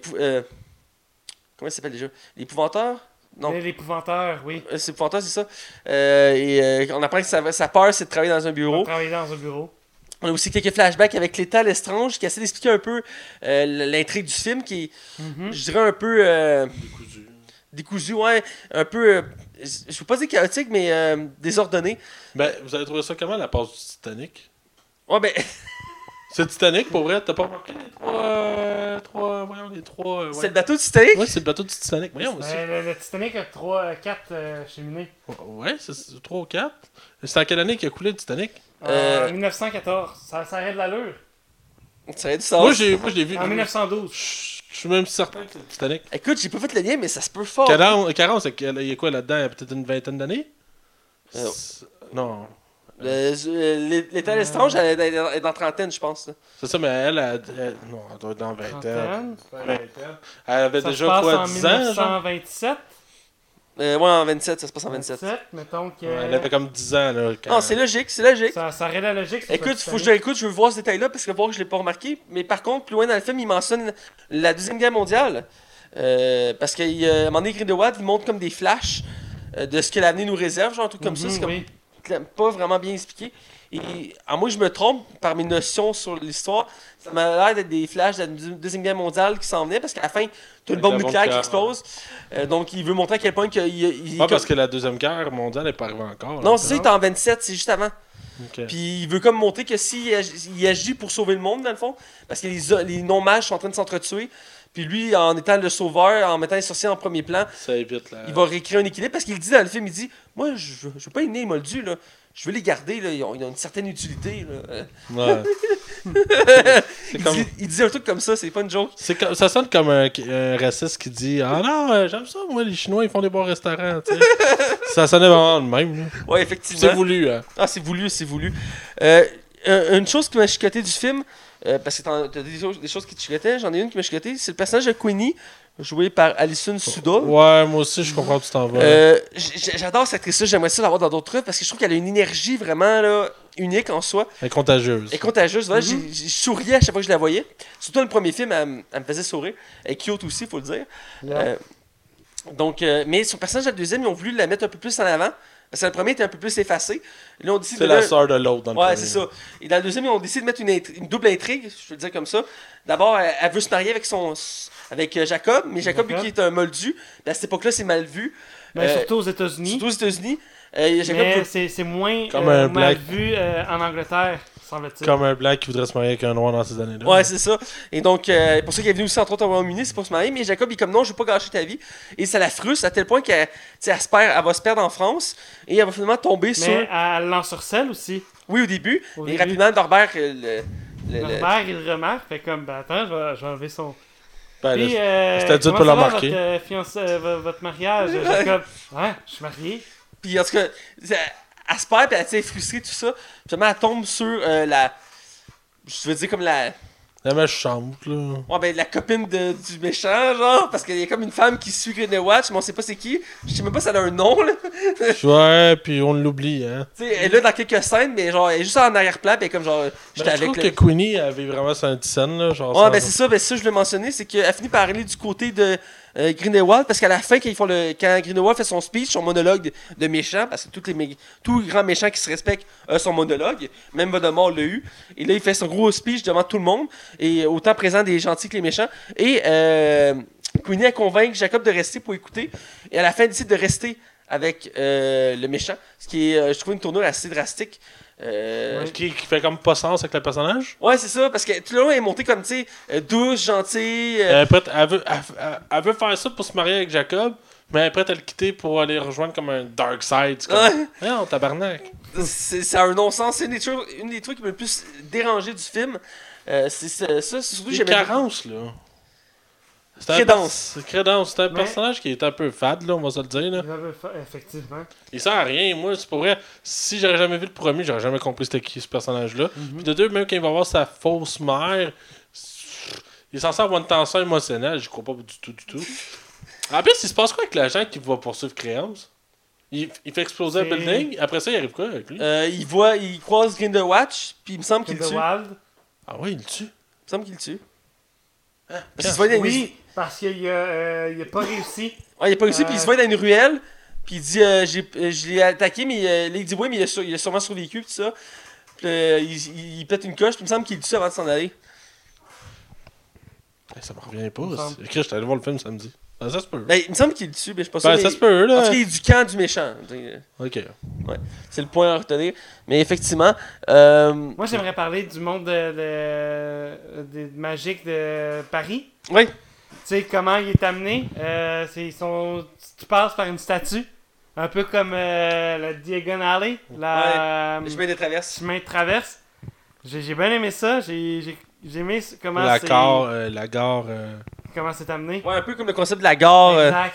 ouais, j'ai aimé la référence, puis j'ai aimé le concept parce que ça, euh, dans le premier film, il n'y a pas vraiment de transition comme ça. Euh, Puis ils ont, ils ont mis le concept de montrer qu'il y a deux univers en parallèle. Exact. J'ai bien aimé ce concept-là avec le cirque, entre autres. euh, Mhm. By the way, il n'y a aucune scène qui est détournée à Paris, hein, en France. Aucune, aucune, aucune. Non? Tout a été fait dans les studios de Warner. Ben, quand t'as le budget. La, la Warner a les studios pour là. Oh, ouais, définitivement. Mais euh, ça me fait penser à un autre personnage qu'on n'a pas mentionné au casting, euh, que tu me parlais tantôt, que tu que je mette dans le casting, mais je l'ai pas mis parce que j'ai trouvé quand même secondaire. Puis au final, elle n'est pas très développée, elle va être sûrement plus dans les prochains films. Vraiment plus dans les prochains films. C'est euh, une femme euh, qui, qui est dans le cirque qui va donner l'ami de Crédence et va l'aider. Ils vont s'entraider pour survivre. Et euh, on va apprendre dans le film qu'elle s'appelle Nagini. Nagini. Nagini, merci. Et qu'elle. Ah, elle- le Z. ouais, l'esthétique. Et que, euh, dans le fond, c'est elle qui est le serpent de Voldemort. Exactement, qui va Ah, devenir pour le vrai? serpent de Voldemort. Ouais. Ah, ouais. C'est le gros spoiler. J'ai jamais fait le lien. Parce que ce qui est arrivé, c'est qu'avant le, le début du film, euh, un des rares euh, choses qu'on Fait savait pas qu'elle du s'en film, sortira pas, dans le fond. ben, elle, Elle, elle va va se transformer en serpent. Ouais, ben c'est ça. Parce qu'elle, ça dit que ça a mené, elle va, elle va se transformer en serpent, puis elle bougera plus, là, elle va rester serpent. Ouais, elle sera capable de revenir, ouais, c'est son, sa malédiction. Euh, Puis c'est deux choses que je vais mentionner. De un, ils ont jamais mentionné ça dans les livres d'Harry Potter que c'était une personne avant. Euh, de deux, Mais en Ben- même temps, ça ferait du sens. ça. ouais, ben, pour ses actions, oui, là, mais de deux, euh, ce que je vais mentionner, j'ai un petit peu Ben, c'est euh, dans les. Avant les- le- la sortie du film, t'avais des. Euh, Ah oui, c'est ça. genres d'entrevues. Elle a fait une, c'est ça, je veux dire, elle- a fait une entrevue, puis avec on dit, groupe. t'es un des rares personnages qui ont, qui on sait pas t'es qui. T'es t'es qui? Puis ils font, mais t'es qui? Je fais, est-ce que je peux, j'ai le droit d'en parler? Est-ce que je peux en Après les autres acteurs, puis Puis ils font après, comme. regarde les autres acteurs, vas-y, vas-y. Fait, I'm Nagini. Puis genre, les gens font tous les, tous ces- les autres acteurs sont Oh! Parce que pour les fans comme moi d'Harry Potter, euh, tu sais que le nom du serpent dans Voldemort, ben c'est Nagini. Ah, Chris, me l'aurais jamais dit, comme- je l'aurais jamais Hein? su. Là. Quoi? Ce film-là se veut beaucoup de références à l'univers d'Harry Potter. Entre autres, une autre, Il répond à des questions qu'il n'avait pas une besoin. autre que t'as appris en- au début du film, euh, que je t'ai. euh, t'as fait hein? Puis moi, je l'ai su juste avant le début du film. C'est qu'il y avait McGonagall, Oui. jeune, dans le film. Euh, on est rendu à 1h49 minutes. On va Ouais, finir. On arrive à la note, là. On arrive à la note. Tabarnak. Excuse-moi, mais gars, on s'attendait. On avait une zone de cinéma, on s'attendait à ce que ce soit une grosse épisode. Il a fait 3 minutes. Bref, je vais juste finir ça, puis après on va aller à, à la finale de notre critique. Euh, J'ai oublié ce que je disais, merci Max. McGonagall. Merci. Euh, c'est annoncé à toute sortie du film que McGonagall, jeune, allait être dans le film. Ce qui a été critiqué dans la mesure que le personnage n'existait pas à cette époque-là, euh, contrairement à Dumbledore. Mais euh, ça se prend bien dans le film quand tu le sais pas, parce que je veux dire, ça complète bien l'histoire des flashbacks avec Albus. Mettons qu'elle a 20 ans. Dans, dans les flashbacks, Dans les flashbacks, ouais. Ben, les flashbacks, puis dans le présent une fois, je pense. mettons qu'elle a 20 ans ou une vingtaine d'années, ça veut dire qu'elle aurait comme 90 ans à la fin des. Dans Harry Potter, ouais. Euh, Dans la guerre de. Mais dans les livres, fin. elle est plus jeune que ça. Euh, parce qu'après Harry Potter, elle, elle- elle devient directrice de l'école, donc euh, en tout cas, bref. Euh, mais c'est une des petites anecdotes, je l'ai mentionné. Il y a aussi McGonagall, mais il y a plein de références comme ça à l'univers d'Harry Potter tout le long du film. Et j'ai aimé ça, même si le film en a mieux. Peut-être un le peu. Phoenix. Ouais, le Phoenix, Le Phoenix. qui est une méga référence aussi. Euh, surtout Qui qu'il. j'ai catché. Ouais, c'est dit, euh, il y, a, il y a une, il y a une prophétie dans ma famille qui dit qu'un jour un Phoenix va venir en aide à un Un Dumbledore, Dumbledore qui va le sauver d'un moment. d'un moment euh, difficile. Puis t'es comme, ok, mais il fait tellement référence à Harry Potter là, c'est comme. mais bon, euh, euh, bref, on va aller avec la fin du film, puis après on va donner notre note. Ah oui, le, le plot twist. Le plot twist, je vais laisser Max y aller parce que je pense qu'il y avait gros à dire sur le plot twist. C'est plus toi, en fait, mais je peux y aller. Dans le fond, euh, tout le long du film, on apprend d'un que Credence, c'est pas le fils de, Des Lestrange. de Lestrange. C'est ça, on pense qu'on pensait, puis finalement, c'est pas du tout le cas. Fait que, mais euh, Grindelwald sait qui il est. Et dans le fond, euh, excusez-moi, il va l'amener euh, à la fin euh, devant une grande fenêtre dans un château. Et, En Autriche. En Autriche. Et euh, il va dire bah, Tu t'appelles Aurélis, je crois. Dumbledore. Bref, on apprend que c'est le frère de Dumbledore. Et comme de fait, dans le film, il y a une partie que justement, euh, le- l'État Lestrange euh, parle avec euh, Dumbledore. Puis il mentionne le fait qu'il y a un frère. J'ai fait Qu'est-ce qu'il y a un frère, lui Dumbledore, oui. Mais c'est ça, je me rappelle rappelle pas en tout. Et dans Oui, le fond. oui, c'est- c'est comment c'est. On le voit uniquement dans le s- Harry Potter 7 et 8. ok. euh, parce que c'est lui qui gère la taverne Harry passe pour aller dans l'école. Puis Ah, ils l'ont maquillé ouais. l'acteur qui ressemble à Dumbledore parce qu'à la base il ressemblait pas à Dumbledore. Puis à la fin il lance un méga Patronus pour pousser tous les détraqueurs de Poudlard. Bref, c'est ça. On apprend que, euh, que Credence, ben, c'est le frère à Dumbledore. Ce qui Ben, est, ce le personnage. comme. Ben, j'ai regardé ce passage original, il n'existait pas dans le livre d'Harry Potter. Parce que dans le livre d'Harry Potter, il y a juste un frère puis une sœur, puis une sœur qui est morte avant les films. Même euh, dans sa jeunesse, elle est, mort- elle est morte très jeune, Ariane. Ariane. Euh, puis il y a un frère qui est tavernier euh, à sa tête de Je sanglier, je rappelle pense. plus son nom par contre. Euh, moi non plus, mais on peut le voir dans, brièvement dans Harry Potter 5, mais l'acteur change après dans Harry Potter 7 et 8. Euh, mais ils n'ont jamais mentionné qu'il y avait un autre frère, puis c'est un personnage original, comme j'ai mentionné. Est-ce que c'est vraiment son identité finale? Euh, Ça se pourrait. J'ai l'impression que c'est un personnage qui sert de twist. Euh, je sais pas s'il va encore évoluer euh, plus que ça, mais probablement. Euh, mais je suis curieux de voir où ça va, parce qu'à la fin, il se retourne, puis il est comme en colère, puis il lance un, sort, puis il fait exploser une montagne. Pour montrer à quel point il est puissant, puis que les Dumbledore sont puissants. Ce que je savais déjà d'ailleurs. Mais je trouve ça assez abrupt comme fin, puis assez mindfuck un peu. Puis on était au cinéma les deux, puis j'étais comme. Hein? ouais. Quoi? Puis aussi le fait que juste avant, il fait une espèce de, de, de, de, de- voyons, d'aigle de feu, euh, feu bleu. Puis ça tue plein de personnages, dont euh, l'état Lestrange, qui théoriquement, il me semble, est la mère de Béatrice Lestrange, qui est euh, une des mange-morts de Voldemort, qui est elle qui tue l'oncle d'Harry. Euh, et là, je suis bugué parce qu'elle est morte, donc je me demande s'ils vont trouver moyen de la C'est ressusciter. sûr. Mais Ben, en tout cas, il doit y avoir d'autres membres de l'estrange dans, dans cette famille-là. là. J'imagine, mais il me semble que c'était. il faudrait que je revoie mes, mes encyclopédies d'Harry Potter, là, mais il me semblait que c'est elle, la mère de. Ben, en, quoi qu'elle est noire, puis que Béatrice est blanche, euh, ça peut s'expliquer Ouais, aussi. mais sa mère est blanche, puis son père il est noir. Son père est blanc, puis sa mère Ah est oui, noire. est-ce que j'ai inversé excusez, excusez. Mais effectivement, bref, on va avec la note. Ouais. Donc, on fait encore un tour de table. Je vais laisser Hugo commencer. Euh, moi, j'ai bien aimé le film. Euh, malgré ses longueurs, malgré euh, tous ses défauts, il y a plein de qualités. Euh, moi, je vous donnerais un 3 sur 5. C'est raisonnable, c'est raisonnable. Max. Ben moi, il y a comme trop de problèmes qui viennent en son... euh, vraiment, comme gâcher un peu l'expérience. donner un 1. Puis Je trouve vraiment qu'il manque... Il, man- manque de consistance dans le film. Il manque de... de, de, de, de- de- On, on voit pas assez de Tina. Écoute, la preuve, on en a pas parlé une fois dans un spoiler. C'est un signe. De? Euh, de Tina. Ah oui, excuse. Euh, je trouve que c'est ça le méchant c'est Johnny Depp, il est trop mis de côté. Ça sent trop le film de transition.